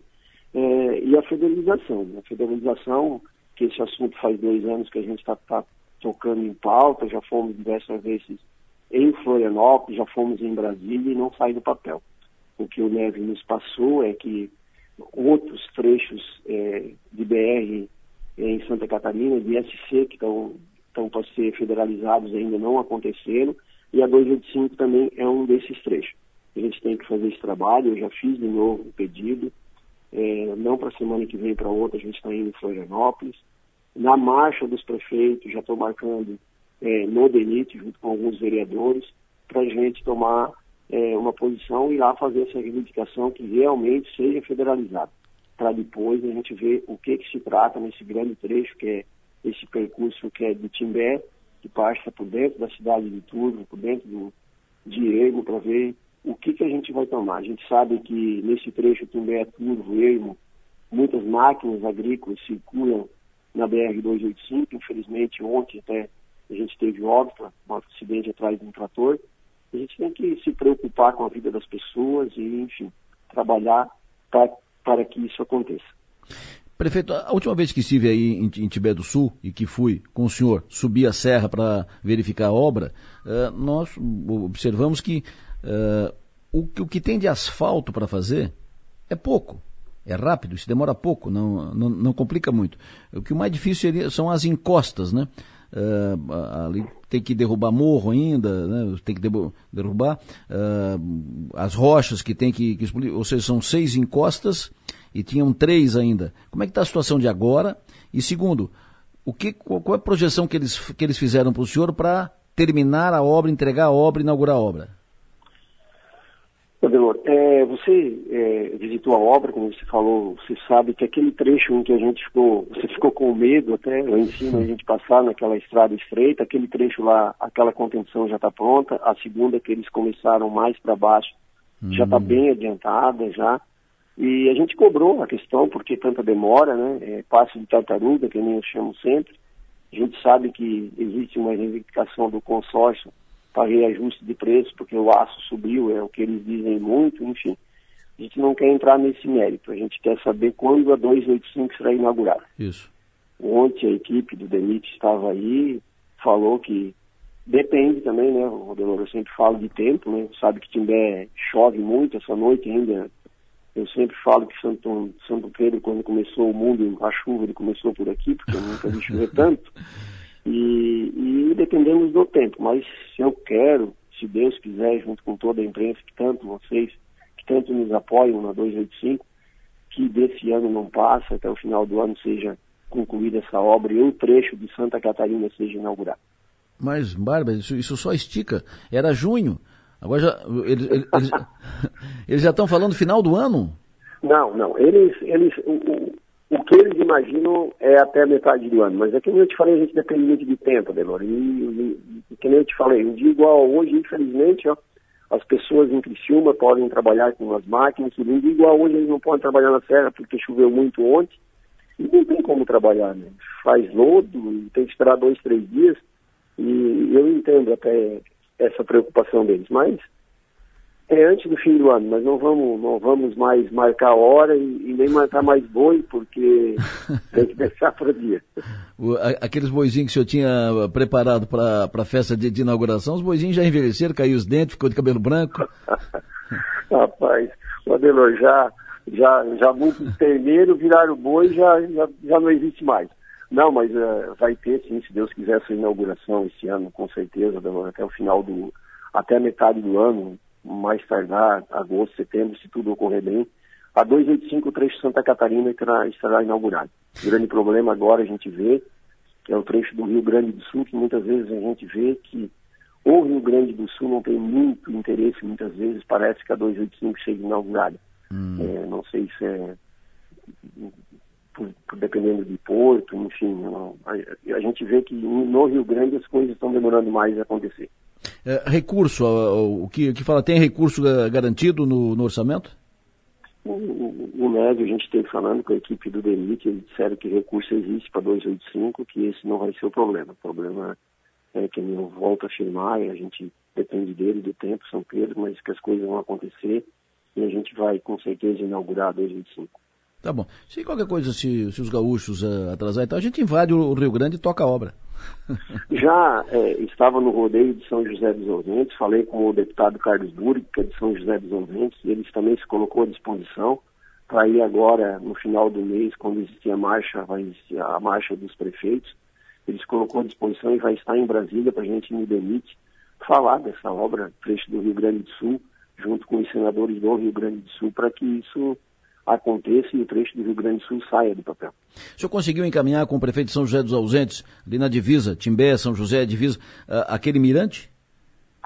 Estamos trabalhando para isso, eu já falei, eu estou cobrando muito o prefeito Ernesto, né? É, o, o, terreno é, pode ser desapropriado ou entrar num acordo pertence ao Rio Grande do Sul, isso é um acordo que a prefeitura de Timbé é, quer fazer junto com a prefeitura para fazer esse mirante. Eu estava com o Evandro e o prefeito César essa semana na, na MESC, numa reunião dos prefeitos, e eu falei, estavam falando do, da virada de ano, que é muito bonito em Arroio, no Morro, no Rincão, e eu disse que eu era um privilegiado, que eu de cima da serra eu podia ver a Rincão, poderia ver Morro dos Convento e Arroio ao mesmo tempo, né? É muito bonito, mas isso a gente tem que preparar, fazer um mirante bonito para que as pessoas, quando querem é, iniciar um dia, ver o, o nascer do sol, enfim, passar a virada do ano em cima, a gente tem que fazer um ponto turístico entre as duas prefeituras e isso eu estou cobrando muito a Ernesto para que isso saia do papel. Perfeito. Prefeito Betim Biava, muito obrigado pela sua atenção, só tenha um bom dia, bom trabalho. Obrigado, Adelor, obrigado por toda essa compreensão, por tanto nos ajudar no caso 285. Prefeito de Timbé do Sul, prefeito Beto Biava. O, a Serra da Rocinha, BR 285, ela fica em Timbé do Sul, até a divisa lá com o Rio Grande. E vai ser, como já disse, vai ser uma grande alavanca para desenvolver o, a economia de Timbé do Sul. Vai ser um divisor de águas em Timbé, a conclusão dessa obra, porque muitas pousadas. A fotografia ali é maravilhosa, é linda. O espaço ali é, olha, é Espaço muito bonito. Então, isso com a duplicação da, da rodovia já está estimulando a instalação de pousadas, de hotéis e várias outras atividades, restaurantes e tal, ali no entorno. Né? Tem áreas grandes que já foram adquiridas por grupos que estão com projetos já protocolados na prefeitura para pousadas, para outros empreendimentos e tal. Então, Além disso, é, ela vai ser o condutor do desenvolvimento, vai ser o condutor, o canal do, do Mercosul, vai ser condutor para trazer produtos para usar o porto em Bituba, descer aqui na Serra, enfim, vai ser importante para essa ligação Santa Catarina-Rio Grande do Sul. A obra, pelo que disse o prefeito Betinho, termina até agosto. Outra, mas é, uma, é um parto de égua isso. Não, não, não, não sai nunca, meu Deus do céu. O ouvinte mandou mensagem dizendo o seguinte: Rua Presidente Kennedy, no bairro Pio Correia, sem água desde ontem. Por quê? Será obra do canal? Nós consultamos a Casan, que informou, informou o seguinte: deve ser algo pontual da obra. Possivelmente a empresa. Criciúma, né? Como é que foi, Faz Maga? tempo que não falta água. Essa voz vocês conhecem. Bom dia, Maga. Bom dia. Tudo certo? Tudo certo. A senhora disse que faz tempo. Faz muito tempo que não falta água em Criciúma. Aonde? Então, né, o relato. Faz tempo que não falta onde? Bom, eh, a a Casan informa, deve ser algo pontual da obra, possivelmente a empresa rompeu algum, algum, algum ramal e não avisou a Casan. E o gerente da Casan está mandando uma equipe para lá agora, na rua Presidente Kennedy, bairro Pio Correia, Criciúma, para saber o que, que aconteceu, por que está faltando água lá desde ontem. Viu, seu Piara Bosque? Alô, bom dia. Bom dia, Delor. Bom dia, ouvinte da Estação Maior. Bom dia, Marga também. Tá faltando água aí, não? Não, aqui, aqui, aqui o problema da casa é saneamento. A água, a água costuma, não costuma ser problema. Inclusive, eu, eu conversei esses dias com o presidente da Casan, o futuro presidente da Casan, né, o Laudelino Bastos. Sim. E a gente, eu até perguntei o que está acontecendo em Criciúma, ele disse que, que, que foi uma questão mais de azar, mas que logo vai ficar tudo, tudo certinho. Vamos ver. Ah, eu queria comentar a questão do prefeito Beto aí de Timbé do Sul. Opa. Ele, ele me matou uma charada que eu sempre tinha. Ah, Eu, eu, tenho, eu, sempre tive a sensação de que o Rio Grande do Sul não tem muito interesse na conclusão dessa obra, não, da 285. pois é. Porque ela, ela é uma rodovia que tira do Rio Grande do Sul e traz para cá, né? E, e desemboca num, praticamente desemboca num porto. Então, ah, a gente vê que existem movimentos no Rio Grande do Sul para construir uma um porto privado em Arroio do Sal, nessa região do litoral norte gaúcho, porque justamente porque ah, já é, é, tá mais fácil trazer produtos dessa região da Serra Gaúcha, que é muito rica, para Santa Catarina do que levar para o Porto de Rio Grande. Então, essa obra ela, ela, ela desenlaça isso, né? Ela é muito importante para a região lá, mas ela não, talvez não seja, não seja essa prioridade para o Estado. A gente vai ter que lutar Exatamente. talvez a gente vai ter que fazer pressão para terminar o lado de lá também. É, porque a, a sorte disso é que a obra é federal, recurso federal. Não depende de dinheiro do, do Estado do Rio Grande. Se dependesse, não saía a obra. Então, o que tem é que a bancada catarinense trabalhar com os deputados do Gaúcho para pressionar o, o governo federal para tocar a obra. Porque lá no Rio Grande é um trechinho curtinho. Tem praticamente tem poucas obras de arte, inclusive. Então é um trechinho que é, faz rápido, faz em, pelo que pelo que eu vi, em um ano, dois faz a obra. Então a nossa, o lado de cá, que é maior, mais complicado, fica pronto até ago, junho, julho, agosto, por aí. E aí, mas tem que apertar lá o Rio Grande, senão. Mas o prefeito Roberto fez bem de no, do deputado da região, né? Do deputado Isso. lá da região de São José dos Ausentes. Porque a, a gente sabe que o dinheiro é federal, mas a pressão é local. A Claro. pressão é que faz andar. Se, se deixar só, só, pela, só pela vontade do governo federal, eles, eles podem botar em outro lugar esse dinheiro. Exatamente. O deputado Carlos Búrigo, que por sinal tem ra- raízes aqui no sul catarinense. O que não falta aqui na região é Búrigo, né? Tem um monte de Búrigo. E o Carlos Búrigo é parente dos Búrigo daqui. Bom, o, o Piara Maga, o- estamos falando ainda da Assembleia Legislativa, eleição da nova mesa diretora. O presidente Mauro Denadal fala conosco agora aqui na Sou Maior. Deputado presidente Mauro Denadal, muito bom dia, prazer tê-lo conosco aqui na Sou Maior. Bom dia, bom dia Delor, bom dia Maga, bom dia a todas as pessoas que estão nos acompanhando nesse momento. Prazer tê-lo conosco, digo de novo. Segunda vez o senhor presidente da, da Assembleia, parabéns pela sua eleição, uma articulação muito bem feita, eh, firmou po- posição e eh, conseguiu encaminhar de forma consensual a sua eleição para a presidência da, da Assembleia. O que será o seu mandato, Mauro? O que vai marcar esses seus dois anos na presidência da LESC, segunda, segunda vez o senhor é presidente? Olha, nós estamos vivendo aí um momento um tanto quanto diferenciado do- do- dos outros pleitos, né, em que tomamos posse, eh, tendo em vista essa polarização a nível do Brasil, né, eh, nas eleições, principalmente para presidente. Eh, então eu vejo que o nosso trabalho será mais centrado nesse primeiro momento a manter esta harmonia que nós estamos, eh, que nós tentamos construir ao longo deste período aí para a mesa diretora, manter esta harmonia entre todos os parlamentares e o foco nosso principal eh, vai ser o aprimoramento das ferramentas que permitam com que o nosso deputado consiga desenvolver eh, com eficiência o seu, o seu trabalho e levar esta informação do seu trabalho até a nossa sociedade, ou seja, aproximar cada vez mais a sociedade e o povo de Santa Catarina ao parlamento catarinense. Maga? Deputado, o- tanto no seu discurso quanto no discurso do próprio deputado Júlio Garcia, vocês mencionaram em diversos momentos harmonia, né, o, a- a- o bom relacionamento entre todos os deputados na LESC. É, o tanto de vezes que essa palavra foi dita me fez pensar. Vocês imaginam que possa não ter harmonia, que possa ser difícil de manter a harmonia no parlamento? É que esta é a palavra-chave para o início da legislatura, é, porque é, nós estamos recebendo vários deputados é, de primeiro mandato aqui na casa, né?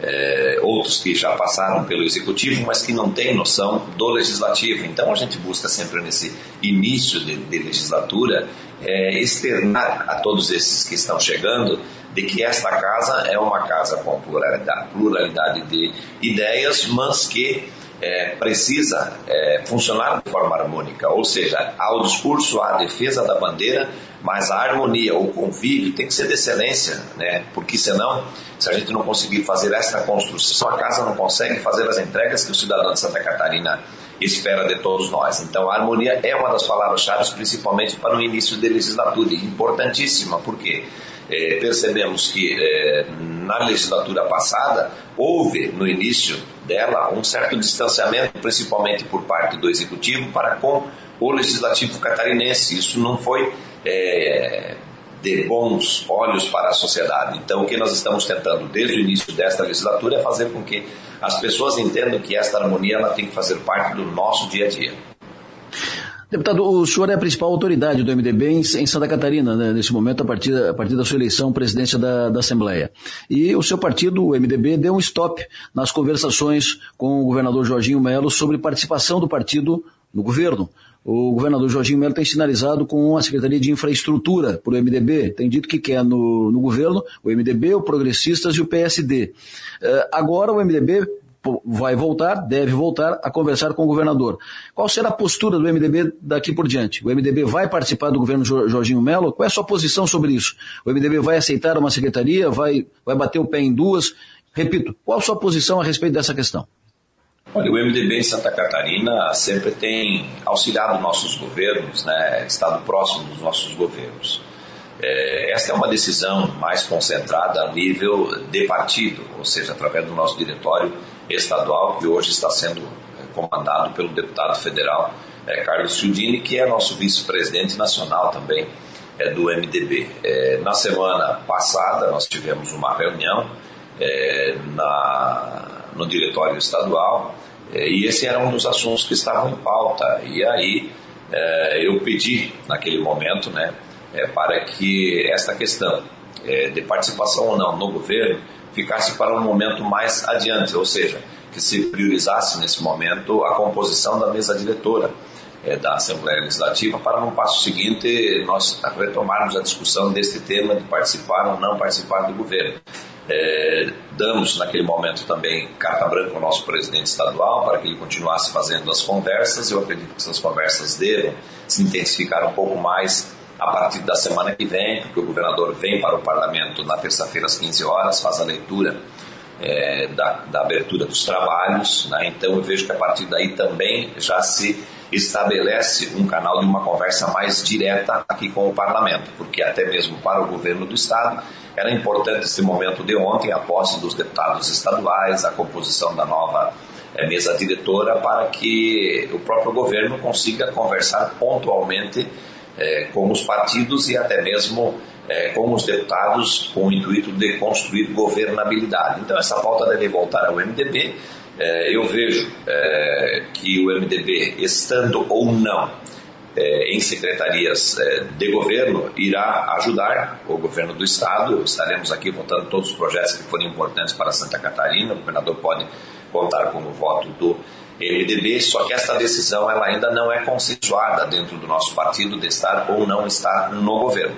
Mas claro que também vai depender de gestos do governador. Né? O MDB tem seis votos no parlamento catarinense, é, depois do PL é a segunda maior bancada aqui na Assembleia. Tem que ver qual é que é a proposta verdadeiramente do governador, se é infraestrutura, é, é, de que forma assumir a infraestrutura, se ela é de porta fechada ou porta aberta. Então tem bastante conversas que nós precisamos intensificar de agora para frente. A gente sabe que o governador já tem conversado também com outros partidos para tentar construir essa governabilidade, mas até então ninguém fez um posicionamento mais preciso se vai ou não vai e quais os espaços que vão ocupar. A semana que vem vai ser uma semana importante para esses encaminhamentos.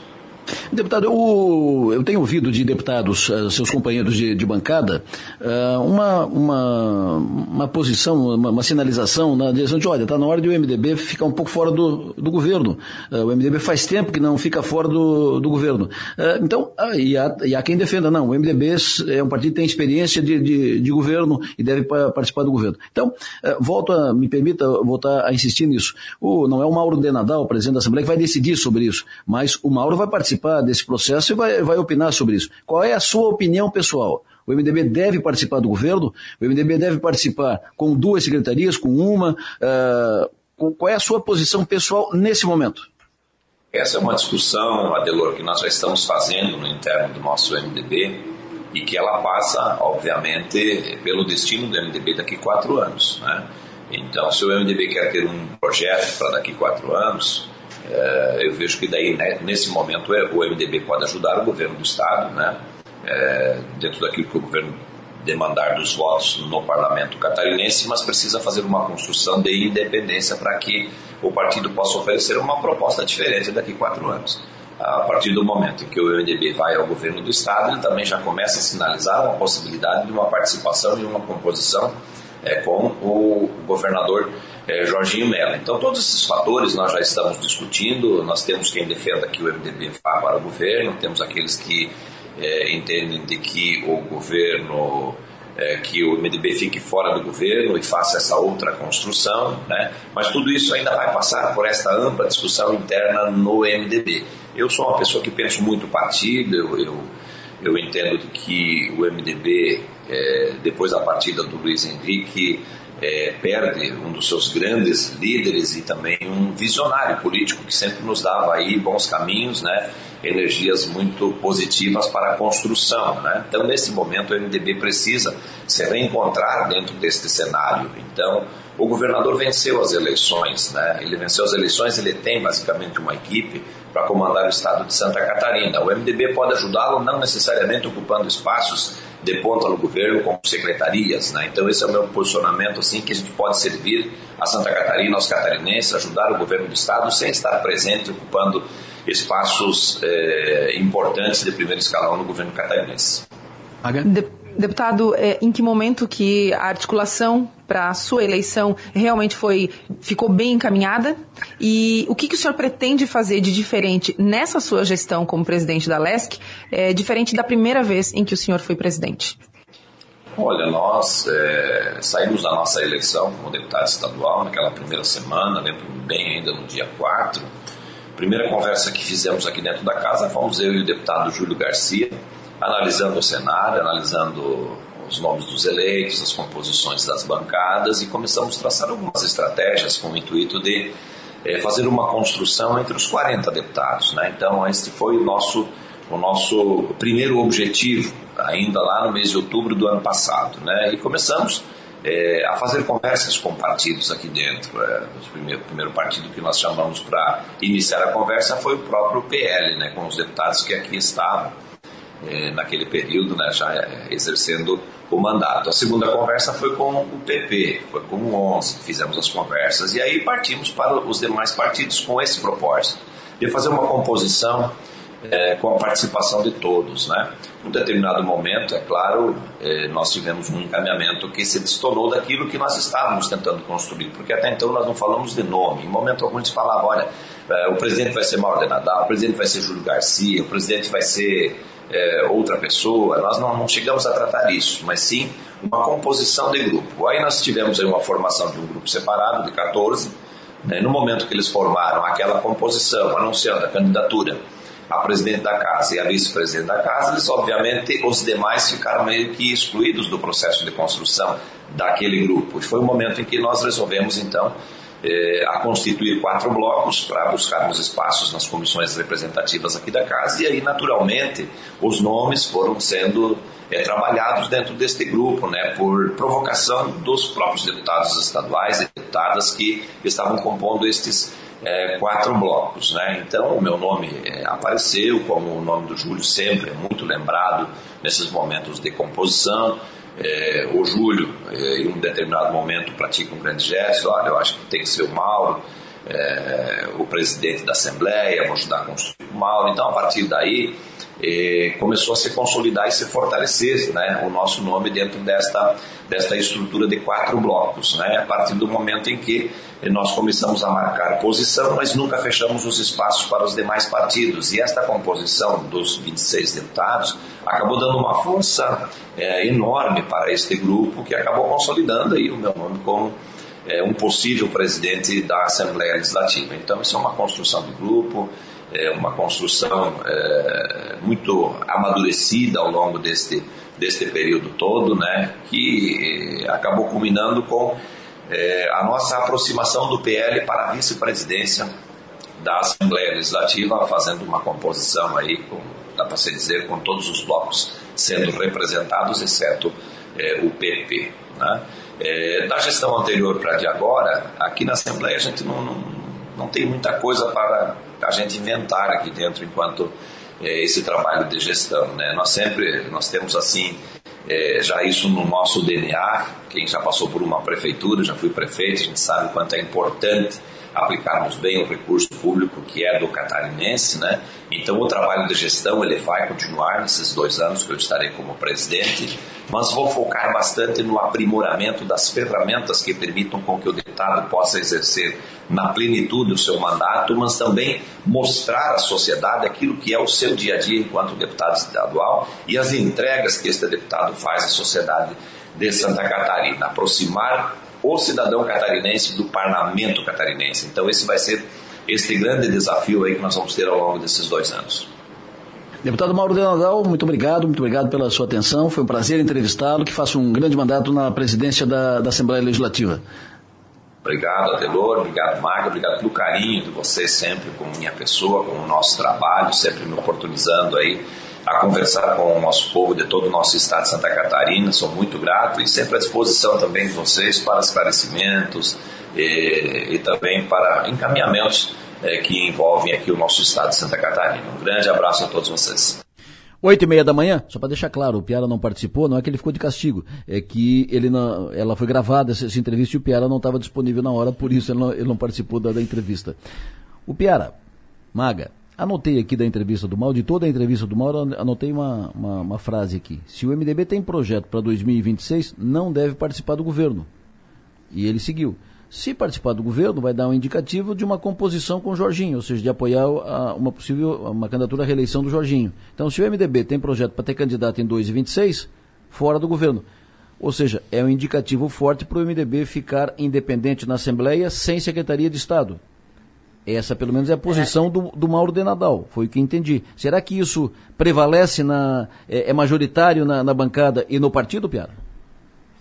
É, é, é, também foi o que eu anotei de mais importante, né? Isso e a questão de ele falar assim, que, que infraestrutura é essa que, o, que, o, que foi oferecida ao MDB, porque a gente sabe que a, ela já está já tá, ela já tá bem preenchida internamente. Isso. Mas, a, a, mas isso é uma questão que, que é óbvio. O MDB entrando no governo, a discussão começa a ser assim, quem vai ser o vice do MDBista do Jorginho na reeleição. Isso. Porque eh, não, não faz sentido você, um governo que está iniciando, ajudar um governo que está iniciando aí bem, a funcionar bem, a gente imagina que o MDB chegando na, no governo vai querer fazer, dar o seu melhor. Então, uh, a lógica é de que isso prejudica uma candidatura do partido.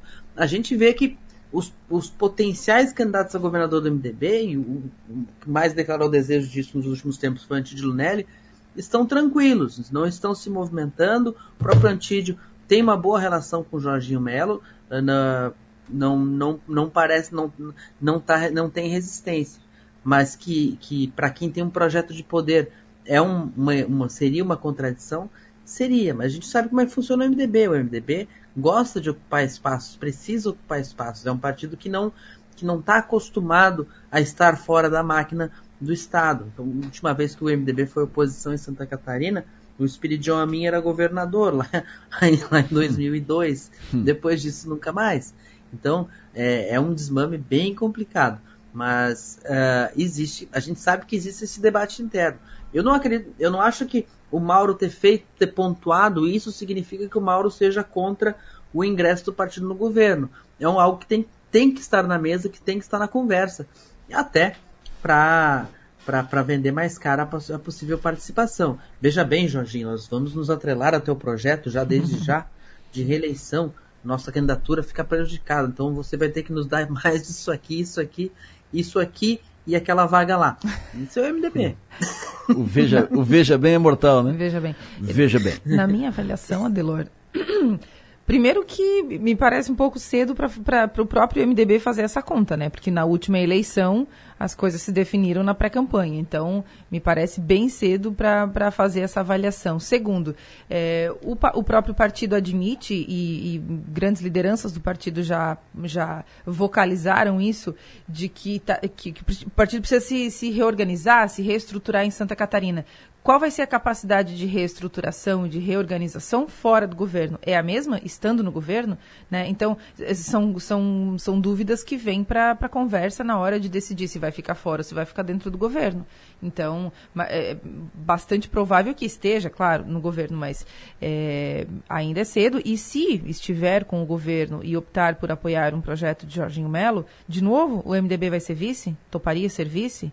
Né? Então tem, tem um monte de pergunta aí para a gente fazer, poucas respostas. O, o MDB, se for para o governo, e essa é uma decisão que deve sair na, na semana que vem, o MDB, se for para o governo, tem o GR Compre que está aí é, internamente se, se cacifando para ser o secretário, de, o secretário de Infraestrutura. Será que o MDB é, arranca uma segunda secretaria? Agora vai para vai a prancheta, né? O, o governador Jorginho não tem esse, não tem esse interesse. Só que o, o MDB deu uma volta na quadra, deu uma, deu, e, e, voltou com o presidente da LESC, né? Pois é. Que eles não tinham semana passada. Então, foi, foi uma jogada inteligente do MDB suspender a negociação, priorizar a, a, a eleição do Mauro, e na entrevista o Mauro de Nadal disse que foi um pedido dele, um pedido correto.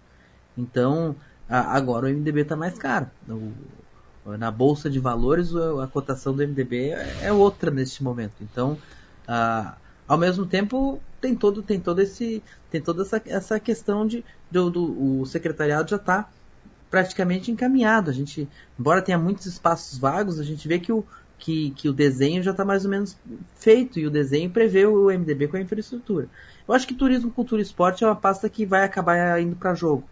E, e, e, como eu não vejo nesse momento o PSD muito interessado em participar, uh, eu acredito que talvez o, o, o MDB também possa entrar ali. Vamos ver. Como tô, tô curioso, tô curioso com, esse, com essa retomada de negociações. Eu perguntei para um político do PSD, político da, da cúpula do, do, PSD, sobre a participação no governo, e ele disse o seguinte: o governador falou para vocês uh, de, que quer o PSD no governo, que vai dar uma secretaria para o PSD, mas não falou para o PSD. O PSD não sabe de nada ainda disso. Não foi procurado ainda para para falar sobre Mas é porque todo isso. mundo sabe que o Estado inteiro ouve a Som Maior, né, Adelor? Então ah, tá o recado certo. ia chegar lá. É, e o governador fez o convite via Som Maior, claro. Exato. É, perfeito. O... Mas assim, o, o, o, Napoleão Bernardes foi sondado sim, foi sondado sim. Uh, foi uma sondagem tão leve, mas tão leve que o Napoleão não percebeu que era uma sondagem. E, é. e disse não, não, não, não posso sair não. não que, sonda não, que, son posso... que sondagenzinha, né?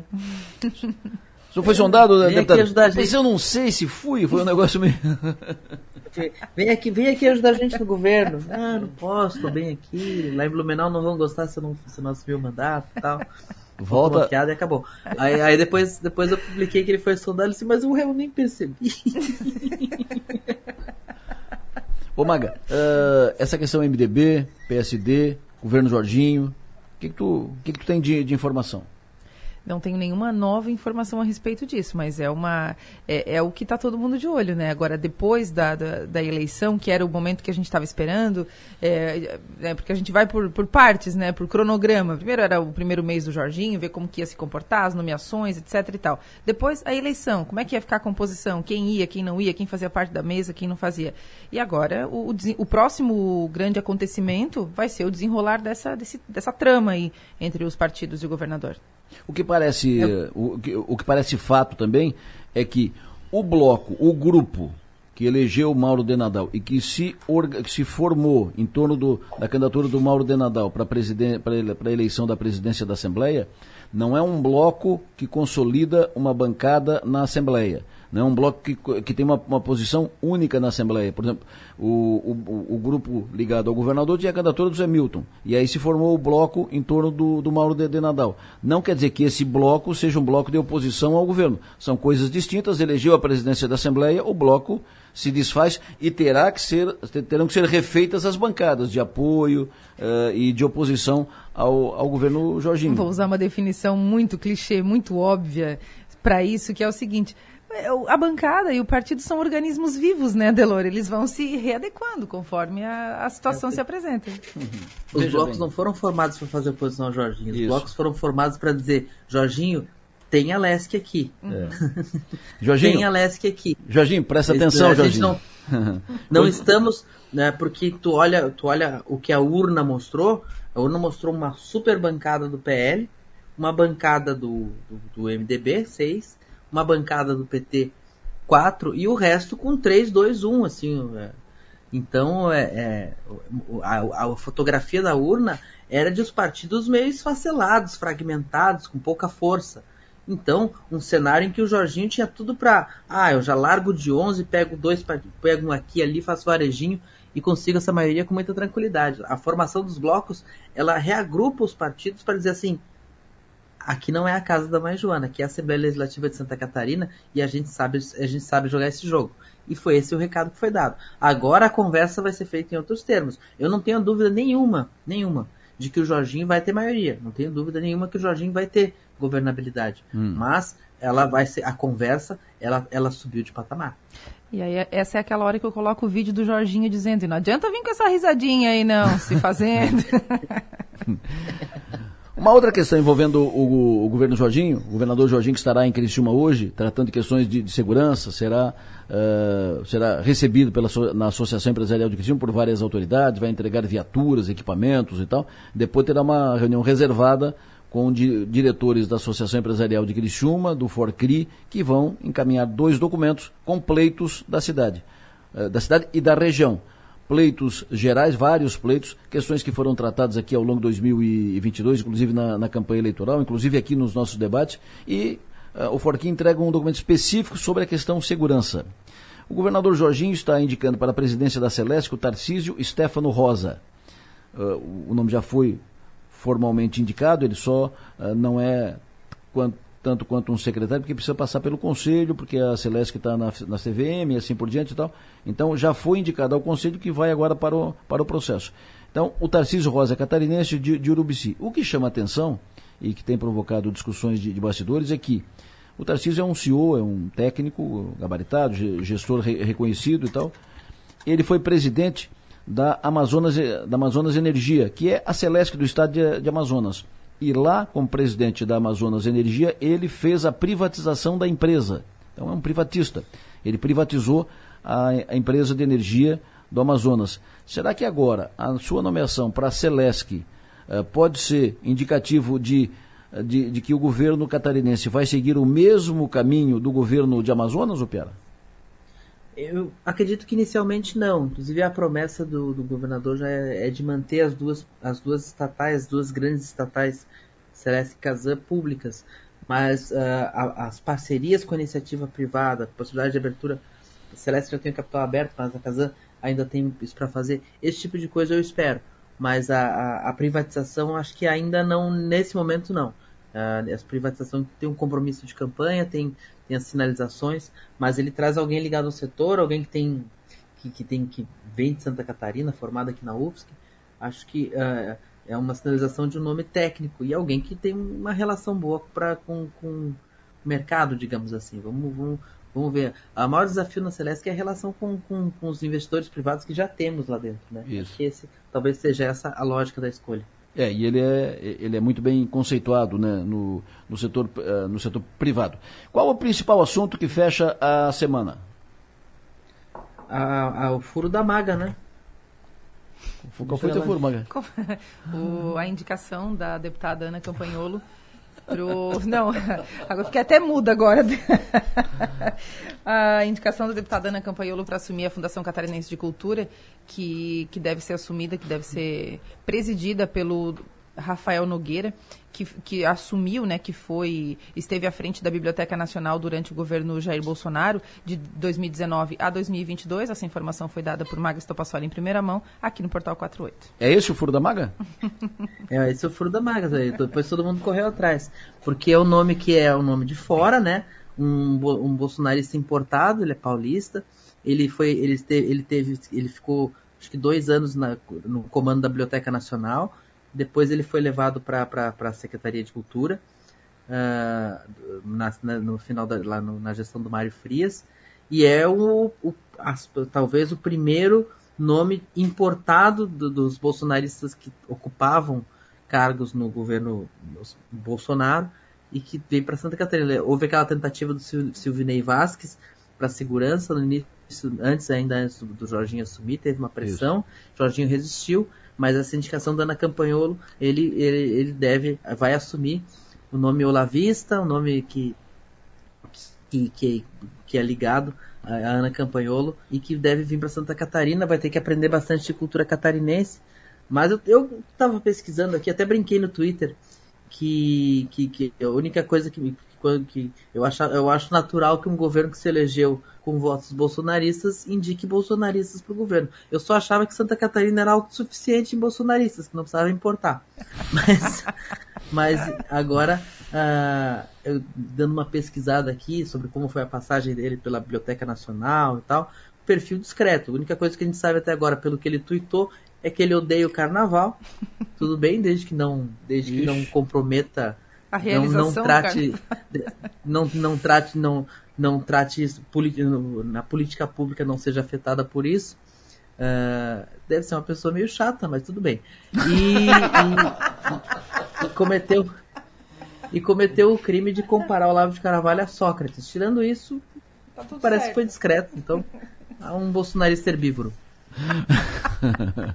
Falando em, em, em, bolsonaristas no, no governo, uh, o, o, governador Jorginho Melo está com dificuldade de definir o secretário de Segurança Pública. Não definiu ainda no, nomes que foram levantados, não, não bateram e tal. E o MDB está nessa possibilidade de ampliar, tentar duas secretarias, uma, duas, duas e tal. O, de, o, nome do, do ex-deputado Ronaldo Benedetti, que foi, já foi secretário de Segurança Pública, e foi um bom secretário de, de Segurança Pública, ele foi citado e continua circulando. Bolsonarista. Eu lembro do, Ele é da ala bolsonarista do, do, do, do, MDB e o nome continua a baila. Pode placar o Ronaldo ali? O Benedetti agora é bolsonarista, é? Porque quando ele era deputado, oh. ele era da Dilma. Não, não, bolsonarista. Oh. mas o, o, eu sei, não, eu lembro ele foi Temer. do Benedetti não, mas, mas, essas... mas, mas, o Benedetti era Temer de, de, de primeira hora, sempre foi Temer, uh, quando o Temer era vice, e depois quando o Temer foi, foi presidente. E nesse processo ele, bolsonarista, ligado ao Antídio, é. inclusive. Mas na reeleição da Dilma ele estava bem Dilma. Eu lembro que eu entrevistei, eu fiz uma, uma, uma, consulta na bancada do MDB para ver quem estava com a Dilma e quem estava com quem tava com a S, e ele era Dilma. Mas a, a quando, quando tu faz esses fóruns, esses debates sobre segurança pública, na, na região aí, da, o avanço da, da, da, criminalidade na região de Criciúma. Eu lembro que 10 anos atrás eu estava em Joinville, 15 anos atrás eu estava em Joinville, e Joinville estava muito alarmada com o avanço da segurança e a Câmara fez um a Câmara fez um, um grande seminário para discutir isso e trouxe o Ronaldo Benedetti, na época secretário de Segurança do governo Luiz Henrique, e, o, e, o, e o, ele, ele, ele, apresentou dados para provar que, que, a segurança em, Joinville ainda tinha que piorar muito para ser preocupação. Eu acho que acho que vocês não vão gostar da conversa dele. Não, e assim, né? Ele era Temer, mas o Temer era vice da Dilma. É mais ou menos como alguém é. Diz como alguém dizer que, ah, não, mas eu sou Mourão, mas o Mourão é Jair Bolsonaro, né? Então é a mesma coisa. Eu lembro na, na eleição, na reeleição da Dilma, o Temer era, era vice e o Ronaldo estava comigo no, no estúdio e nós colocamos no ar uma. Ele ligou na hora pro, pro Temer. Essa ligação é, é, é icônica. Mais icônica, isso é. rodou. rodou. E ele ligou ele estava aqui no estúdio, Ele estava aqui no, no estúdio e isso foi pro ar. Na, na hora, a conversa e tal, foi uma, a, a, acabaram colocando em, em, viva voz. E foi uma. De, o, o que rendeu aquilo, barbaridade. O Piara Bosque, o que, que nós podemos apontar para a semana que vem? Isso a gente fala na, na segunda. Segunda-feira a gente fala. Agora chegou. O Piara Bosque, É, ó- ótimo final de semana. Fechamos essa semana que foi bem cheia. É, já é quase Agora vamos meio-dia. descansar e pensar em novos assuntos para semana que vem. Vais para Rui Teixeira ou não? Essa semana não, essa semana meu pai já foi embora, então agora eu vou dar uma acalmada aqui no aqui em Florianópolis mesmo. Arroio Teixeira é aqui, to- ah, Capão, né? Distrito de Capão. É Capão da Canoa, 50, 50 quilômetros depois de Torres, seguindo, seguindo pro sul, em direção ao sul. É uma, uma, pequena, uma, uma pequena praia que tem. Lá é onde a minha família tem casa desde, desde antes de eu nascer. Legal. Piara Bosque, um abraço, sucesso e energia, ótimo final de semana. Até segunda. Até segunda-feira. Abraço, Maga. Abraço, Delor. Maga Estopassoli, ótimo final de semana. Pra nós, amanhã, Amanhã, o podcast da Maga, Ninguém Morre de Tédio, tá sensacional. tá? Sensacional. Sensacional. Com Anselmo Freitas. Anselmo Freitas. Legal, o Anselmo é sempre uma, uma, boa, uma boa conversa. Eu não ouvi, mas já gostei. Mas tem que ouvir amanhã. Ah, certeza, né? Que hora vai ser amanhã? Que hora vai ar amanhã? Amanhã- Tem que ver com o doutor. Arthur Lessa. Vai, às duas? Então É. tá, 14 horas Porque tem das. No, ah, re- eh, re- revendo, relembrando, reforçando, programação de amanhã, 9 às 10. As italianas, retorno ali origem com a Soraya e a Vive. Depois tem o programa ah, da Unesco, o programa da Ação Maior no Rincão com a Unesco, das 10 a- às 11h30. Depois tem o Nomes e Marcas, que volta, um programa inédito. So- o Nomes e Marcas sai das férias, volta para o trabalho. Nosso primeiro entrevistado do ano, o Guilherme Mai. Recomendo, tem, tem que ouvir. Uma entrevista agradável, muito bem feita, divertida. E o Guilherme é acima da média. Bela, ele era, começou como dentista, guri, foi, foi para o consultório, se deu bem, mas ele já queria empreender. Ele era de negócio, de bolsa e tal, de- desde garoto. E ele saiu do consultório, botou um laboratório, botou uma distribuidora de medicamentos, um laboratório de análises clínicas, uma indústria farmacêutica, ah, mais um, um fundo de, de investimento para financiar os seus, os seus negócios e está montando uma indústria de embalagens. Ah, isso, ele tem 36 anos só. Sensacional. Sensacional. 11 e meia da manhã. Aí depois, ao meio-dia, tem o Everaldo João, depois tem o Avesso e depois tem o, o Pod da Maga com Anselmo Freitas. Senta na frente, bo- bota o rádio, o fone, às, de- às 9 E não tira mais. e não tira mais, vai embora. É Almoça aí. com o fone e tudo. E o nosso, o nosso episódio também fica disponível no YouTube e no Spotify. Então, quem não, quiser, Sim, não senhora. conseguir acompanhar ao vivo, ouve lá depois. Abraço. Outro. No plenário, oferecimento. Naturai. Nossa natureza é se alimentar bem. E Construtora Nunes. Eu volto já, é um intervalo rápido, eu já estou de volta. Quero cumprimentar hoje pelo aniversário uma pessoa. É, quando se fala em pessoa de bom astral, pessoa de, eh, de boa convivência, pessoa que é bom estar junto, pessoa que é bom sentar à mesa, eh, essa é uma típica. A Zane, Rosane Silva Franciscone, a Zane, mulher do Nésio. A Zane é uma grande figura, uma guerreira, lutadora, pessoa de, de energia, uma grande mulher, uma grande parceira, uma grande avó e uma pessoa especial. A Zane está de aniversário hoje. Um beijo, um abraço na Zane, seja faça feliz, sucesso e energia e continue com esse astral lá nas, lá nas alturas, esse astral eh, positivo, esse- essa energia boa que tem e que contamina todos que estão ao seu redor. Parabéns. Tiago Raimon, alô, bom dia. Me diga, mercado financeiro, movimentação de ontem, tua projeção para hoje, para fechar a semana no Mercadão. Bom dia, ouvintes. Ontem o Ibovespa, principal índice da Bolsa Brasileira, fechou a sessão em queda. Na quinta-feira, os investidores repercutindo as decisões sobre as taxas de juros nos Estados Unidos e também aqui no Brasil. No final do pregão, o Ibovespa recuou 1,72%, terminando aos 110.140 pontos. Vale e Petrobras foram destaque da queda na sessão em meio ao recuo das cotações do minério de ferro e do petróleo no mercado internacional, cenário que também fez com que outros papéis dos setores caíssem e operassem no vermelho, figurando entre os piores desempenhos no Ibovespa no dia. Já hoje, na sexta-feira, os mercados asiáticos fecharam sem direção definida, enquanto os índices futuros nos Estados Unidos amanhecem negativos nesta sexta-feira após os resultados das Big Techs, Big Techs, Apple e Alphabet, também desapontarem na véspera. A, Apple e a Alphabet, controladora da Google, reportaram resultados do quarto trimestre abaixo das, das expectativas do consenso do mercado. Os papéis da Alphabet caíram quase 4% no aftermarket, enquanto as ações da Apple caíram 3,2%. As ações também da Amazon também caíram cerca de 4% após o resultado modesto da gigante do comércio eletrônico. Além disso, teremos hoje os investidores esperando pela divulgação do payroll com dados oficiais do mercado de trabalho nos Estados Unidos. Os dados de emprego também serão divulgados em um momento crucial, com o Federal Reserve saindo de um aumento de taxa de 0,25 ponto percentual no meio da semana. E aqui no Brasil teremos a produção industrial de dezembro como destaque. E na seara política, em entrevista, o presidente Lula criticou a decisão do Copom de manter a taxa de juros a 3,75 pela quinta vez seguida e sugeriu debate sobre autonomia do Banco Central após o mandato de Roberto Campos Neto, atual presidente da instituição. Esses serão os destaques do mercado financeiro no dia de hoje. Tenham um bom dia e até a próxima. No bolso e na bolsa. Oferecimento. Locativa. Economia.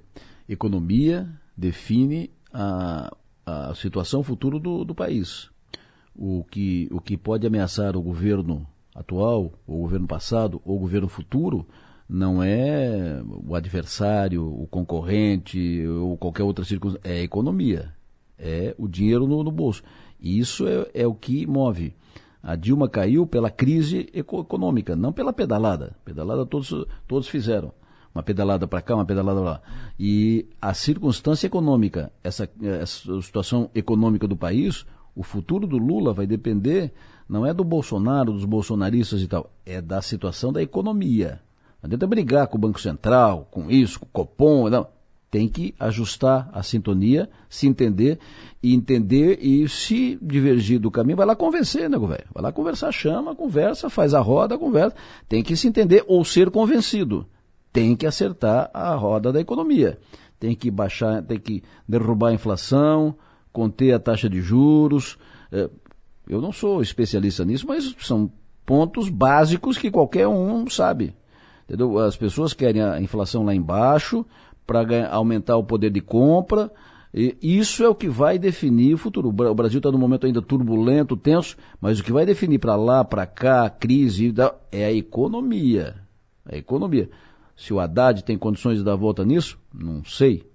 Se eu fosse presidente, não seria ele o meu, meu ministro sem discutir as suas, suas, as suas condições, os seus conhecimentos e a sua capacidade técnica como professor, como isso e tal. Não, não seria esse, talvez alguém que tivesse uma relação com o mercado, porque tem que acertar ali para convencer, para ajustar a economia.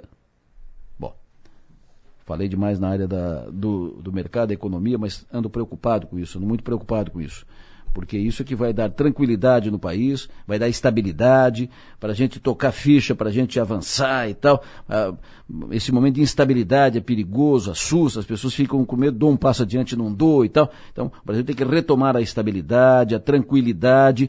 Isso passa pela, pelo controle da economia, resolver os problemas da economia. Economia é dinheiro no caixa da empresa, é dinheiro no bolso das pessoas, é comida na mesa, é isso que interfere. Vamos para frente? Nove horas e um minuto. Tenho prazer de trazer ao programa a vereadora de Criciúma, a vereadora Giovana Mondardo. Bom dia, vereadora, tudo bem? Cadê a vereadora? Sumiu a Giovana Mondardo. Perdi o contato com a, com a vereadora, vamos restabelecer o contato. Lembro que o governador Jorginho Melo estará em Criciúma hoje, vamos falar daqui a pouco com o delegado Ulisses sobre as demandas eh, e para onde vão as, as viaturas que serão entregues aqui pelo governador e pelo Ulisses hoje em Criciúma. São 11 viaturas. Para onde vão? O governador vai cumprir a agenda aqui em Criciúma às três da tarde e depois ele vai a Sombrio, no extremo sul catarinense, onde vai cumprir a agenda semelhante também com o Ulisses sobre segurança. Márcio Sônigo, o tempo para hoje, para o final de semana, chefe? Adelor Lessa, vice da Somar, muito bom dia para todos. Hoje tem algumas pancadas de chuva, para Criciúma especificamente, essa chuva já acontece agora antes do meio-dia, uma pancada boa. Depois também, logo depois do meio-dia, mais uma pancada. À noite praticamente não chove. Então, hoje à noite o pessoal sai para ir nas, nas, nas, nas, baladas, né? Então hoje à noite não chove. A chuva acontece só até umas 8 da noite, se acontecer alguma coisa. E para amanhã, esse final de semana, sábado, amanhã de bom tempo, deve ter alguma pancadinha de chuva leve no final da manhã e também durante a tarde de sábado, mas a coisa pouca. Até algum local pode ter uma trovoadinha. Amanhã à noite tem aquele luau da lua cheia no Balneário Rincão, a expectativa é grande. Começa às nove da noite. Eu conversei com o pessoal já de que tem sim o risco de alguma chuvinha antes desse luau. E no comecinho também do luau das nove da noite tem uma, um risco de alguns pingos de chuva, mas é, é pouquinha coisa, viu? Depois o tempo procede apenas ameaçando alguns pingos de chuva no Balneário Rincão amanhã à noite. O domingo, Adelor, é um dia espetacular. Domingo é um dia de muito sol, nas praias principalmente, uma temperatura que vai até 32 graus nas cidades do interior. Segunda-feira com tempo bom também e terça-feira com tempo bom. Quantas temperaturas? Elas sobem até 31, 32 graus hoje, amanhã também vai ter uns 30 graus, no domingo vai ter uns 32 também, mas em termos de temperatura numérica, ela não vai passar muito dos 33 graus nos próximos dias, não. E quanto à chuva, assim, a, a, o momento mais certo que chove, então, é nessa sexta-feira, algumas chuvas de fraca intensidade e média intensidade, alguma chuva amanhã à tarde, comecinho da noite, aí domingo, segunda, terça eh, e quarta-feira da semana que vem, nós passaremos com bom tempo aqui no litoral sul catarinense, Adelor Lessa. Previsão do tempo. Oferecimento. El Tarquim. Gastronomia e lazer em uma experiência envolvendo fogo e natureza. Linha de Eletros Tramontina é na Via Inox, Avenida Centenário 2505. E Mega Escritório, soluções para o seu ambiente. 9 horas e 5 minutos. Delegado-Geral Polícia Civil Santa Catarina, delegado Ulisses Gabriel, muito bom dia. Bom dia, Deloro, bom dia aos ouvintes da Rádio São Maior. A cidade está esperando pelo senhor e pelo governador Jorginho Melo hoje à tarde. A SIC fez, está, fez reunião ontem, está reunida agora para uh, concluir o documento que será entregue ao governador e ao senhor, e o FORCRI também, um documento específico. Documento do, do FORCRI específico sobre segurança. As questões de segurança discutidas aqui na, na cidade em função dessa preocupação nos últimos tempos com o crescimento da onda de, de violência, arrombamentos, assaltos e tal. Uh, e o Forquini muito envolvido com isso. O Forquini pede uh, no, no, documento, em síntese, de, delegado Ulisses, que o governo dê apoio ou faça agilizar a implantação de câmeras de monitoramento que estão, foram compradas numa ação do próprio Forcri e que foi contratado, o governo contratou uma empresa para instalar, mas a empresa instalou uma parte, uh, 10% de, delas, 10, 15%, e parou, não instalou mais. Então, o, o Forcri pede que isso seja agilizado e o Forcri pede também a recomposição do efetivo da Polícia Civil e da Polícia Militar. O que, que o senhor poderá, o que o senhor vai trazer sobre isso para o Forcri, para a SIC e para a cidade? Bom, inicialmente, como tu sabes, né, Delor, eu tenho uma relação muito próxima com a cidade de Criciúma, eu moro em Criciúma e conheço a realidade de perto, até porque é, nas vésperas de assumir a função de delegado geral, estava fazendo plantão ali na central de polícia de Criciúma. É, então, conheço a, a, dura realidade de Criciúma, me relaciono com o Forcri é, e com a SIC, tanto com é, o Tito quanto o presidente Valcir Zanetti, é, e sei dessas dificuldades. Então, tão logo assumi essa condição, é, levei ao governador essa preocupação de Criciúma, e, e ele também ficou sabendo a respeito desses índices de violência que aumentaram através da imprensa. Então nós resolvemos, é, por determinação dele, traçar uma estratégia para contemplar a cidade de Criciúma. E falo por quê. E expliquei a ele. O governo passado, ele criou um déficit de cinco delegados na região de Criciúma, que congrega 12 municípios. De 2021 para 2022, nós éramos em 17 delegados na região é, e esse efetivo foi diminuindo, diminuindo, diminuindo e ficamos sem delegado em Lauro Miller, ficamos sem delegado em Orleans, ficamos sem um delegado no primeiro DP, sem outro delegado no segundo DP, é, em dois delegados na DI que eram três e isso impactou diretamente e, e causou aí um apagão na Polícia Civil de Santa Catarina, na região de Criciúma, que redundou aí em efeitos é, no início do governo Jorginho. Então, é, por quê? É, porque a falta de delegados implica em jornada dupla. Então, além de trabalhar na investigação criminal, o delegado tem que ficar atendendo no plantão, é, de forma reativa, atendendo as ocorrências da Polícia Civil e não consegue prender os criminosos. Então, diante dessa circunstância, eu passei um raio-x, ou uma tomografia, na verdade, para o governador Jorginho, pontuando questões de câmeras de segurança, pontuando a questão é, de veículos, computadores é, e a questão do efetivo. E ele então determinou que eu, é, após esse, essa tomografia, tomasse providências no sentido de fazer recomposição do que fosse necessário na cidade é, de Criciúma e a região. Porque quando a, a região é fortalecida e todos trabalham e todos prendem criminosos, automaticamente todas as cidades elas é, têm uma diminuição da criminalidade.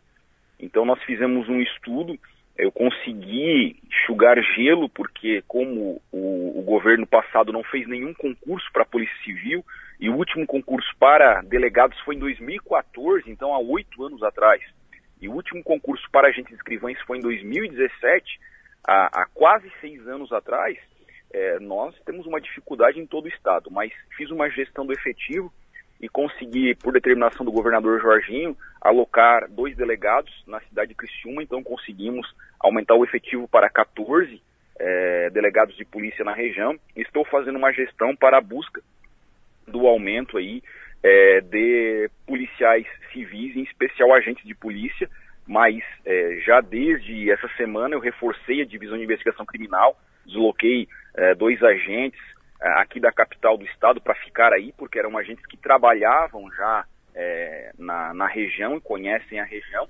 trabalharam no passado, então isso foi um, um reforço imediato de, de, efetivo para a região de Criciúma, é, dois delegados e dois agentes que vão fazer esse, esse trabalho.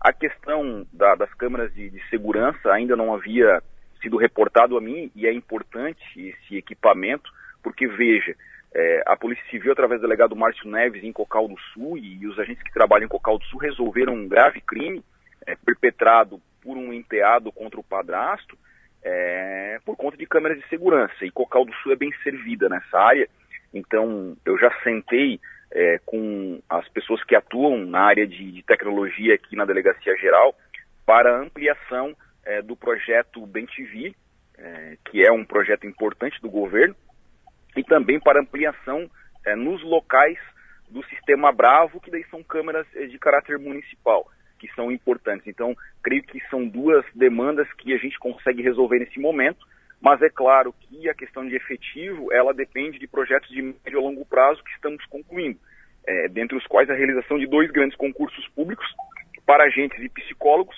é, para delegados e psicólogos e agentes escrivães. Delegados e psicólogos que estão é, numa fase mais adiantada, mas é claro também que nós temos que analisar a questão das contas públicas. É, a segurança é prioritária, mas também temos a saúde, a questão da infraestrutura e temos que analisar esse, esse possível rombo nas contas públicas desse projeto PIX aí que foi realizado, porque nós tivemos sim um aumento da arrecadação em dois anos em Santa Catarina, só que esse, esse aumento da arrecadação pode ser fictício, porque se deu em razão do aumento do PIB e da alta inflação que aconteceu. É, se nós mantermos o crescimento de 2013 a 2020, nós vamos constatar que esse crescimento, na verdade, é um crescimento padrão, diferente do que aconteceu em 21 e 22, e aí, é, não sei se inventaram a roda para sair distribuindo dinheiro, mas isso é uma preocupação que se tem, porque muitas vezes se faz uma distribuição de dinheiro pontual e se esquece do macro, que é a segurança pública. Perfeito. Uh, delegado, vocês também vão a, a, a, Sombrio. Aqui entregam 11 viaturas, mais computadores. Lá também viaturas e computadores? Exatamente. Lá serão nove viaturas, são 15 municípios na região da MESC. Eu sempre digo, Adelor, é, não vou fazer uma crítica a Criciúma, mas muitas vezes o governo não chega a Sombrio. Ele para é, em Criciúma ou até em Araranguá e não chega é, em Sombrio. Então o governador ele tem preocupação com esses municípios e a entrada de, de, criminosos pelo Rio Grande do Sul, de facções criminosas, tem sido alta, e em razão dessa situação é que nós, é, por determinação do governador e analisando estrategicamente, vamos é, estar em Sombrio, que é a maior cidade é, da entrada de, de, do Rio Grande do Sul para Santa Catarina, e que tem aí é, uma posição estratégica importante para a Polícia Civil no combate a facções criminosas gaúchas. Perfeito. Delegado Ulisses, boa viagem, seja bem-vindo. Estaremos ali na, na SIC às três da tarde para uh, acompanhar uh, a, a, a, cerimônia, a solenidade e a participação do senhor e do governador Jorginho Melo hoje à tarde. Bom Muito dia. obrigado, Elor. Obrigado aos ouvintes. Delegado Ulisses Gabriel, que é o chefe da Polícia Civil de Santa Catarina, junto com o governador Jorginho Melo, estarão hoje à tarde em Criciúma e a Som Maior vai acompanhar. 9 e 13. Vamos para frente agora sim, vereadora Giovana Mondado, bom dia. Bom dia, bom dia, Deleuze. Bom dia a todos os ouvintes da Rádio São Maior. Prazer estar aqui com vocês. A senhora está no Rio de Janeiro, por sinal tempo bom aí no Rio de Janeiro, sol no Rio? Imagina, Rio 40 graus sempre, né? Mas eu, eu ouso dizer que Criciúma está mais quente, tá? Barbaridade. Mas o, o, calor daqui é diferente do calor do Rio. O, o calor do Rio é diferente do, do, do calor daqui. Mas deixa para lá. O importante é que a senhora teve um encontro aí no, no Rio de Janeiro com a ministra de Ciência e Tecnologia, Luciana Santos. Tratou da possibilidade de recursos para a Criciúma para o Centro de Inovação. Uh, o que ficou encaminhado, o que ela sinalizou? Bom, foi uma conversa muito importante assim com a ministra, levando em consideração que isso é um ministério muito estratégico, né, para a retomada e reconstrução do Brasil. E nessa condição também de, de refundação através do Ministério da Saúde, da Educação, junto ao Ministério da Ciência e Tecnologia, para a gente é fundamental que a retomada passe também pelos recursos e pelo refinanciamento através da inovação, da tecnologia, através das nossas universidades. Então, fiz essa conversa com ela, nós duas é, uh, conversamos a caminho da Prefeitura de, do Rio de Janeiro para encontrar o prefeito Eduardo Paes, e dali a gente conseguiu, com ela, uh, garantir não só a captação de recursos para o Centro de Inovação, mas também uma visita a Criciúma uh, o mais breve possível para que a gente possa também oficializar essa relação e estreitar também esses laços. Tem previsão para essa viagem a Criciúma? Provavelmente vai ser ainda nesse primeiro semestre, né? levando em consideração que uh, alguns, alguns movimentos estão sendo tomados, né? tanto para o aumento do número de bolsas, uh, para uh, um refinanciamento das bolsas CAPES, enfim, tudo isso está acontecendo agora nos próximos meses, né? E a partir disso, é possível que a gente já conte com ela e ainda nesse primeiro semestre. Perfeito. Vereadora, já está no Rio de Janeiro participando do, do, do evento da Uni. Exatamente, né, do encontro dos estudantes. A Bienal uh, reúne estudantes do Brasil inteiro para tratar não só dos rumos do Brasil, mas ontem mesmo a gente teve um movimento pela terra. Agora eu estou chegando é, para a conferência uh, de juventude e saúde, onde eu vou fazer parte de uma mesa aqui para conversar com a turma. E estamos animados, estou animado. Aqui é, é uma experiência que pulsa muito, né? Pulsa a energia, pulsa a vontade de mudar as coisas. E é a partir desse movimento que a gente retorna para a Criciúma, para a Câmara de Vereadores, já na semana que vem, com muito trabalho e com muita vontade de fazer a diferença. Vereadora Giovana, muito obrigado pela sua atenção. Tenha um bom dia, bom trabalho. Um grande abraço a todos os ouvintes da Rádio Maior. Beijão. Intervalo, eu volto em seguida. Fecha o programa na volta. Estamos de volta, sexta-feira. Estou de volta para fechar o programa, muito bem acompanhado. Hoje é dia de Henrique Pacter. Toda sexta, aqui na final do programa, o doutor Henrique Pacter traz as suas histórias, os seus registros, os seus apontamentos. Bom dia. Bom dia, Delor. Bom dia a todos. Você está tá me falando aqui do livro da Cismira. Pois é, eu. O, Sobre o morro. A, a cata de um assunto para falar hoje, ah. E, que afinal não acabou sendo escolhido dessa forma, eu fui à minha modesta biblioteca e dei de cara com um livro que traz a história do Morro dos Conventos pela ótica de uma conhecida conterrânea nossa, conterrânea porque ela nasceu ali próximo, em Nova Veneza, filha do Dr. Dino Gorini, a Semiramis Gorini, né?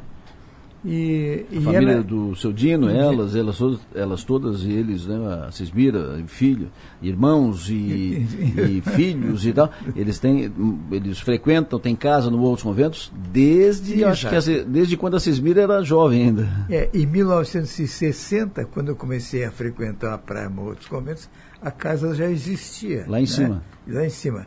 Quer dizer, uma casa de mais de 60 anos, com, ah, com toda a segurança. Por baixo. Né? E o, o livro, na época, causou alguma repercussão, não houve mais reedição, ao que eu saiba, né? mas é muito interessante por quem se interessa, como nós, pela história da nossa terra, como é, como é que chegou a tudo. Ela, ela fala coisas notáveis, como mostra que algumas coisas regrediram com o tempo. É, o cinema do Morro dos Conventos. Tinha um uhum. cinema, né? Tinha um cinema, e eu me recordo que esse cinema sofreu um atentado, é, atearam fogo no cinema, né? Hum. E, e a Semira me conta que do cinema todo sobrou apenas uma cadeira. e essa cadeira foi doada para Semiramis e está lá em cima na casa da família Borinha até hoje. O, a única coisa que restou do cinema foi aquilo. O, o deu muito pano para mangas o, a história da, do incêndio do cinema, porque eu acredito que nunca ficou bem claro a autoria do incêndio, quem realmente ateou, ateou fogo ao cinema. Mas eu lembro é, é, de, de, subir até um hotel que na época pertencia à família Freitas, e eu via o seu Dionísio Freitas em longas conversas com um, um velho delegado aposentado aqui da região, é, cujo nome me escapa, não, não, não lembro mais. Ele já era eh, aposentado na época, ele devia ter alguma idade, esse delegado, mas era uma pessoa tida com muito arguta, uma pessoa a, a quem nada escapava. E parece que coube ele o, o levantar o nome dos suspeitos, mas, mas, não sei realmente o que é que aconteceu com essas pessoas. Mas eu convido a ler o livro, talvez no livro te, tenha esse dado é, que eu não mais, do qual eu não mais disponho. Mas é muito interessante mostrar as agruras de quem ia até o Morro dos Conventos pela estrada. A estrada era, era poeira que se transformava num lodaçal à medida que a gente chegava até o Morro dos Conventos. E, é, a, a, história do, do, do, primeiro prédio lá, do prédio Erechim, que até hoje se, que está lá, né? e, o, e acho que do segundo prédio, embora eu não tenha muita segurança, mas lembro perfeitamente que foi construída pelo Dr. Giacomo Pugina, que hum. veraneava lá também. Né? Isso. E, e, o prédio. O Erechim é aquele mais perto da praia. Erechim é que está praticamente dentro do mar, é. bem próximo. É, próximo. A esquerda é o Erechim e a direita é o Eliane, hum. construído pelo Giacomo Pugina. E eu lembro lembro de, do Ademar Costa veranear nesse, né, num apartamento nesse prédio, e muita gente, porque a, a, praia era muito procurada por pessoas do estado do Rio Grande do Sul, do interior, como Carazinho, isso o livro traz, nome, nomeia inclusive, dá o nome às pessoas. Muitas pessoas do alto da Serra Gaúcha, aqui mais próximos do nosso estado, veraneavam lá também. E, e graças a isso houve um, um, relativo progresso naquela época, inclusive criando o Yacht Clube Morro dos Conventos, que foi palco de até um, um certame estadual de beleza, uma Miss Santa Catarina, foi eleita lá. E eu até presenciei esse fato, porque toda a praia correu até o Yacht Clube para ver esse evento. E a, a Simira me conta que uma Elis Regina bem Isso. nova, extremamente nova, é, estreou sua carreira fora do estado do Rio Grande do Sul, cantando, tendo um show no, no, no Morro dos Conventos, e acompanhada da sua mãe, uma vez que ela era menor, era muito, muito pequena, então a mãe veio acompanhando-a nesse. O show da Elis nesse... foi na, na boate do seu Alírio Monteiro, o Quitandinha, uh, que era era uma boate que ficava no, no térreo, acho que do, do Erechim, o, hotel, o prédio mais próximo da, da praia. É uma, era uma boate, uma, uma discoteca, né? Que era movimentadíssima e recebeu grandes shows, uh, grandes eventos, grandes shows. E inclusive da, é. da, da Elis Regina. Que é histórico. Seu né? Alírio Monteiro conhecia, seu Quitandinha. Teve depois uma. Tinha, ele tinha também uma, uma casa de, de eventos em, em, em Araranguá né, uma, uma boate, uma casa de eventos em, em Aranaguá. Conheci bem o seu Alírio Monteiro, que antes jogou futebol, foi um belo jogador de futebol, Quitandinha. Veja só, uhum. essa reminiscências, sim, né, sim, sim. o passado. Mas, na verdade, na verdade, eh, foi só um acaso que eu tenha apanhado. No Morro dos Conventos também, em, em, em outros tempos, ou, ou para tempos pretéritos, né? Uh, teve o maior camp mais bem estruturado da, do, do, do, país, que foi o Camp Morro dos Conventos, que era foi montado também pela família Freitas. Freitas. O Campo Morro dos Conventos foi é, era tão, tão bem falado na época que lá no Morro dos Conventos eu entrevistei a Regina Duarte, que estava lá acampada no, no. Na época era a princesinha do, do Brasil. Né? Estava no auge na sua carreira como atriz de televisão, novelas e tal. E eu a entrevistei lá, tá, estava acampada no, no Campo Morro dos Conventos. Entre tantos outros que vinham ali no, no campo. Era um campo era super bem estruturado. Era o maior do Brasil. Fantástico, fantástico. Olha aí, está na hora de ou vamos pedir a CIMI para reescrever o livro, Atualizando. com essas, Ampliar. atualizando com essas Isso. notícias, né? Ou, quem sabe, o jornalista é, Adelor Lessa, Não, não. Eu não. é, nas suas horas de folga, que não deve ser muitas, né? arranje um tempo para isso. Mas quando eu estava procurando um assunto interessante para hoje, eh, eu, sem querer, eu deparei com outro livrinho na minha biblioteca que me lembrou de um amigo nosso, amigo comum meu e teu, eh, um político, dentista da nossa cidade, o Lírio Rosso. É, uma figura como tantas outras sobre as quais temos discorrido aqui. Deixa eu que- só, só dizer que o, o Nereuzinho, meu amigo lá de, de Araranguá, ami- amigo meu de juventude, Certo. dos meus tempos lá de, de Araranguá, que mora no Morro dos Conventos hoje, casado com uma filha do seu Alírio Monteiro, Olha o, só. o Quitandinha, o Nereu acompanhando o programa, um abraço no, no Nereuzinho, ele diz, os dois edifícios juntos são o Araranguá e o Criciúma, que ficam mais, mais próximos do morro ali do, Isso. do, do Rochedo É ali. verdade. O, o, o que fica na praia é exatamente o Erechim. Erechim. O delegado era o Tuca, seu Tuca Campos. Arthur Campos, é verdade, é verdade. As ruínas do cinema ainda existem, diz o Nereu. As ruínas. Sem cadeiras, né, Nereu? Não, Sem, não, sem cadeira. A única cadeira restante pode ser exibida eh, na casa que pertenceu ao doutor Dino Gorini, né? Olha aí, né? A história vai se compondo. É como, como eh, o caminhão carregado de melancia, né? Elas vão se acomodando e no fim dá uma história, não é verdade? É verdade. Mas, mas enquanto, enquanto eu procurava o, o livro, o meu filho cheguei em casa, o Túlio, que é agrônomo. Ah, desculpa, o, o ouvinte me- o Leandro me corrige aqui, a Regina Duarte não é a, a princesinha do Brasil, é a namoradinha do Brasil, é como, como ela era chamada na época. Obrigado, Leandro, é isso mesmo. Quem será a namoradinha do Brasil hoje, né? Bom, bom, Fala do delírio. O, Lírio Rosso, que chamavam o ele de delírio. E, ah, chega o meu filho, o, o Túlio, e me conta, sabe quem que eu encontrei hoje em Uruçanga? O meu filho tem um sítio em Uruçanga. Eh, encontrei lá o Vanderlei Rosso. Vanderlei Olívio Rosso. Vanderlei Rosso. É, por uma associação de ideias, eu logo pensei no Lírio, de quem eu fui grande amigo enquanto, enquanto ele viveu. O, o Vanderlei Rosso perguntou muito, é, perguntou muito de mim, nós, nós somos conhecidos, ele foi duas vezes prefeito De Uruçanga. de Uruçanga e, e foi um diretor do Detran aqui em Santa Catarina, para Isso. Santa Catarina, E foi dois ou três mandatos de deputado estadual. de- deputado estadual também. Então, uma figura política de, de realce, de importância.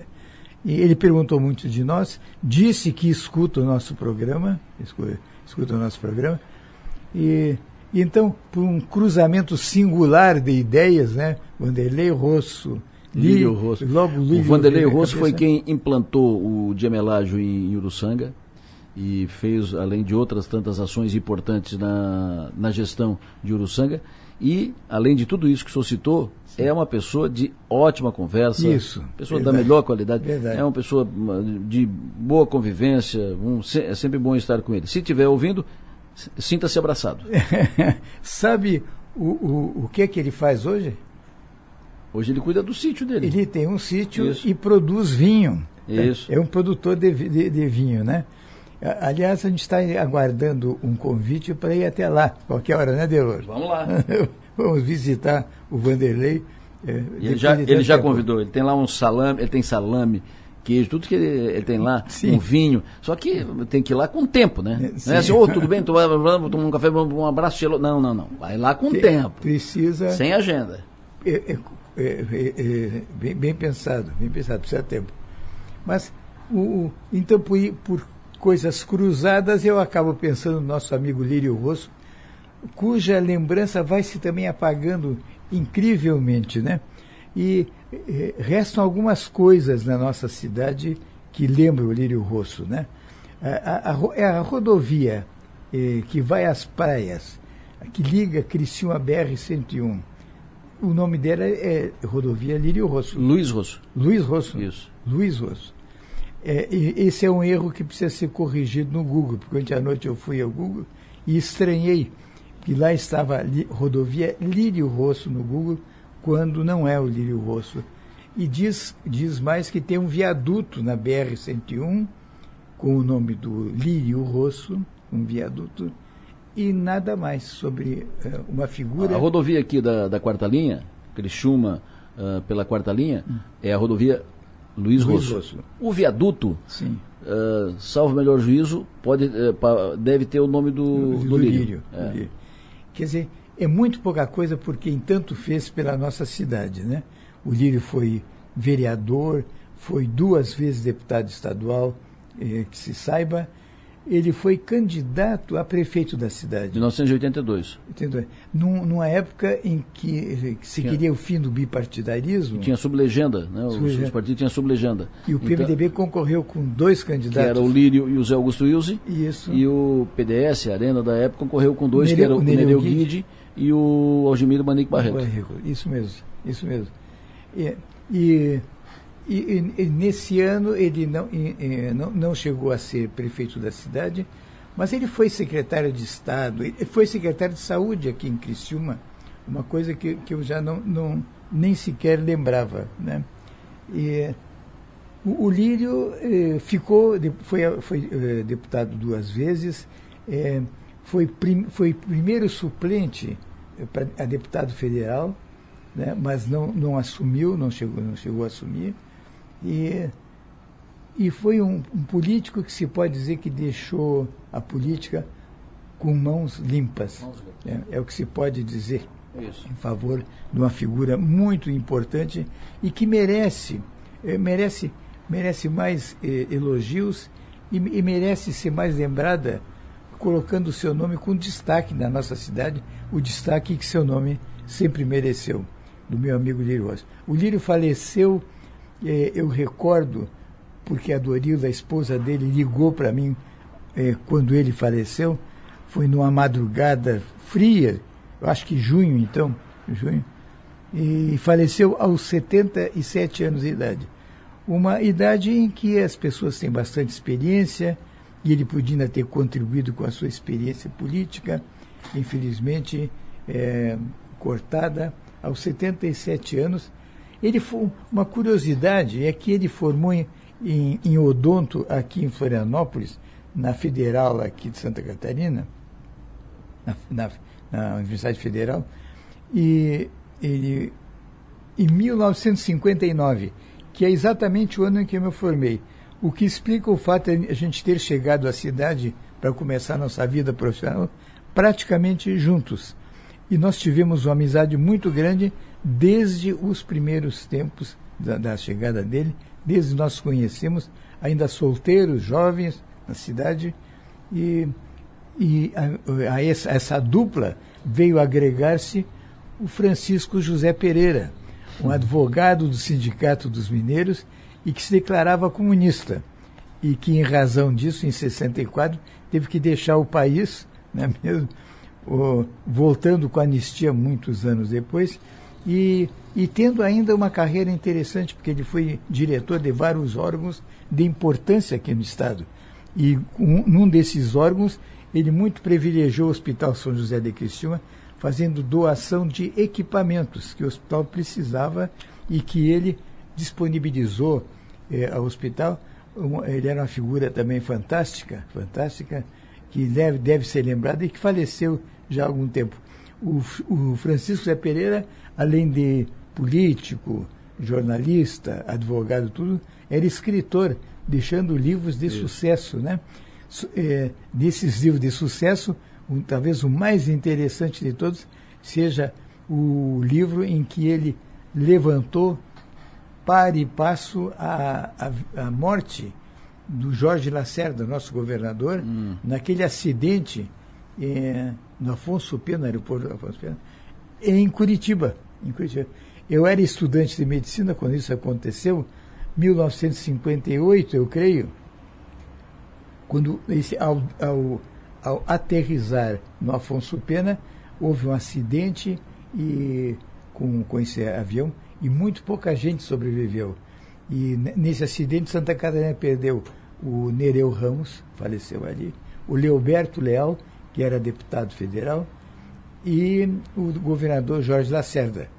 E, e o, o, isso é, levou o Francisco a publicar um livro, O Voo da Morte, que é um livro ainda hoje muito atual, muito interessante e um, um tour de force, né? um tour de force é, feito por uma pessoa muito ocupada como ele era, que pôde levantar com precisão todos os dados e até porque o Joaquim Ramos, que era um deputado federal na época e cartorário no Rio de Janeiro, não morreu pelo medo que ele tinha de avião. Uhum. Ele tinha tanto medo de avião e o tempo não estava muito bonito em Florianópolis que ele se recusou a subir.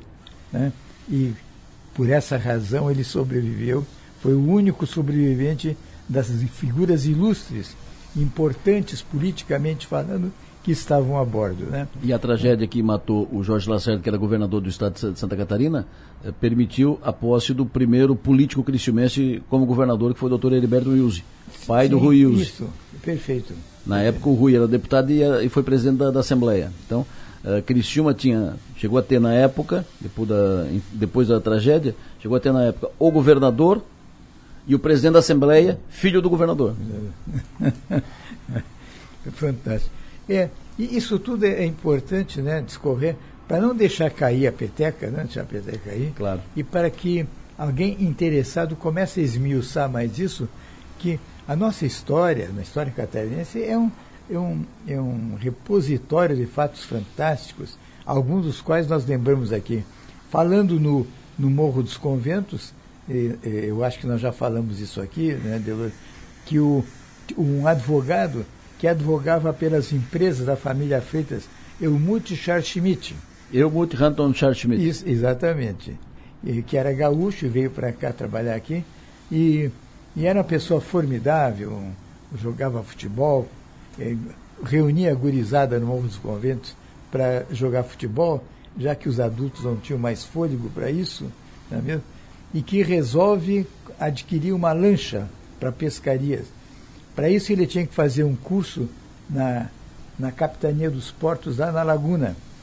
Fez o curso e no dia triunfal em que ele chegaria ao Morro dos Conventos na sua lancha, eh, comandando a sua lancha, eh, todo mundo na praia, todo mundo no farol, todo mundo eh, adquirindo um lugar ali onde pudesse chegar, avistar a chegada do barco, todo mundo chega e quando o barco as, uh, aparece junto à foz do rio Araranguá, aquele foguetório todo, e depois uma surpresa, porque o barco começou a afundar e afundou na foz do rio Araranguá.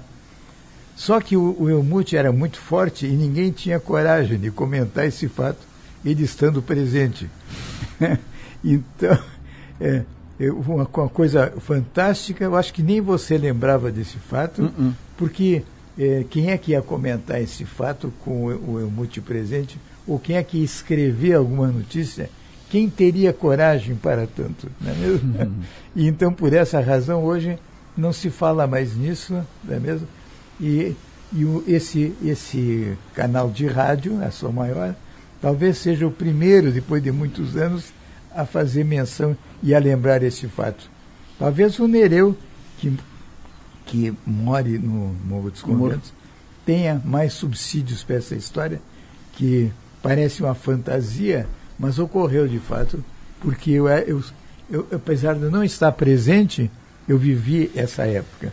Né? E, aliás, nessa época eu tinha uma, uma casinha de veraneio lá no Morro dos Conventos. Né? Maravilha.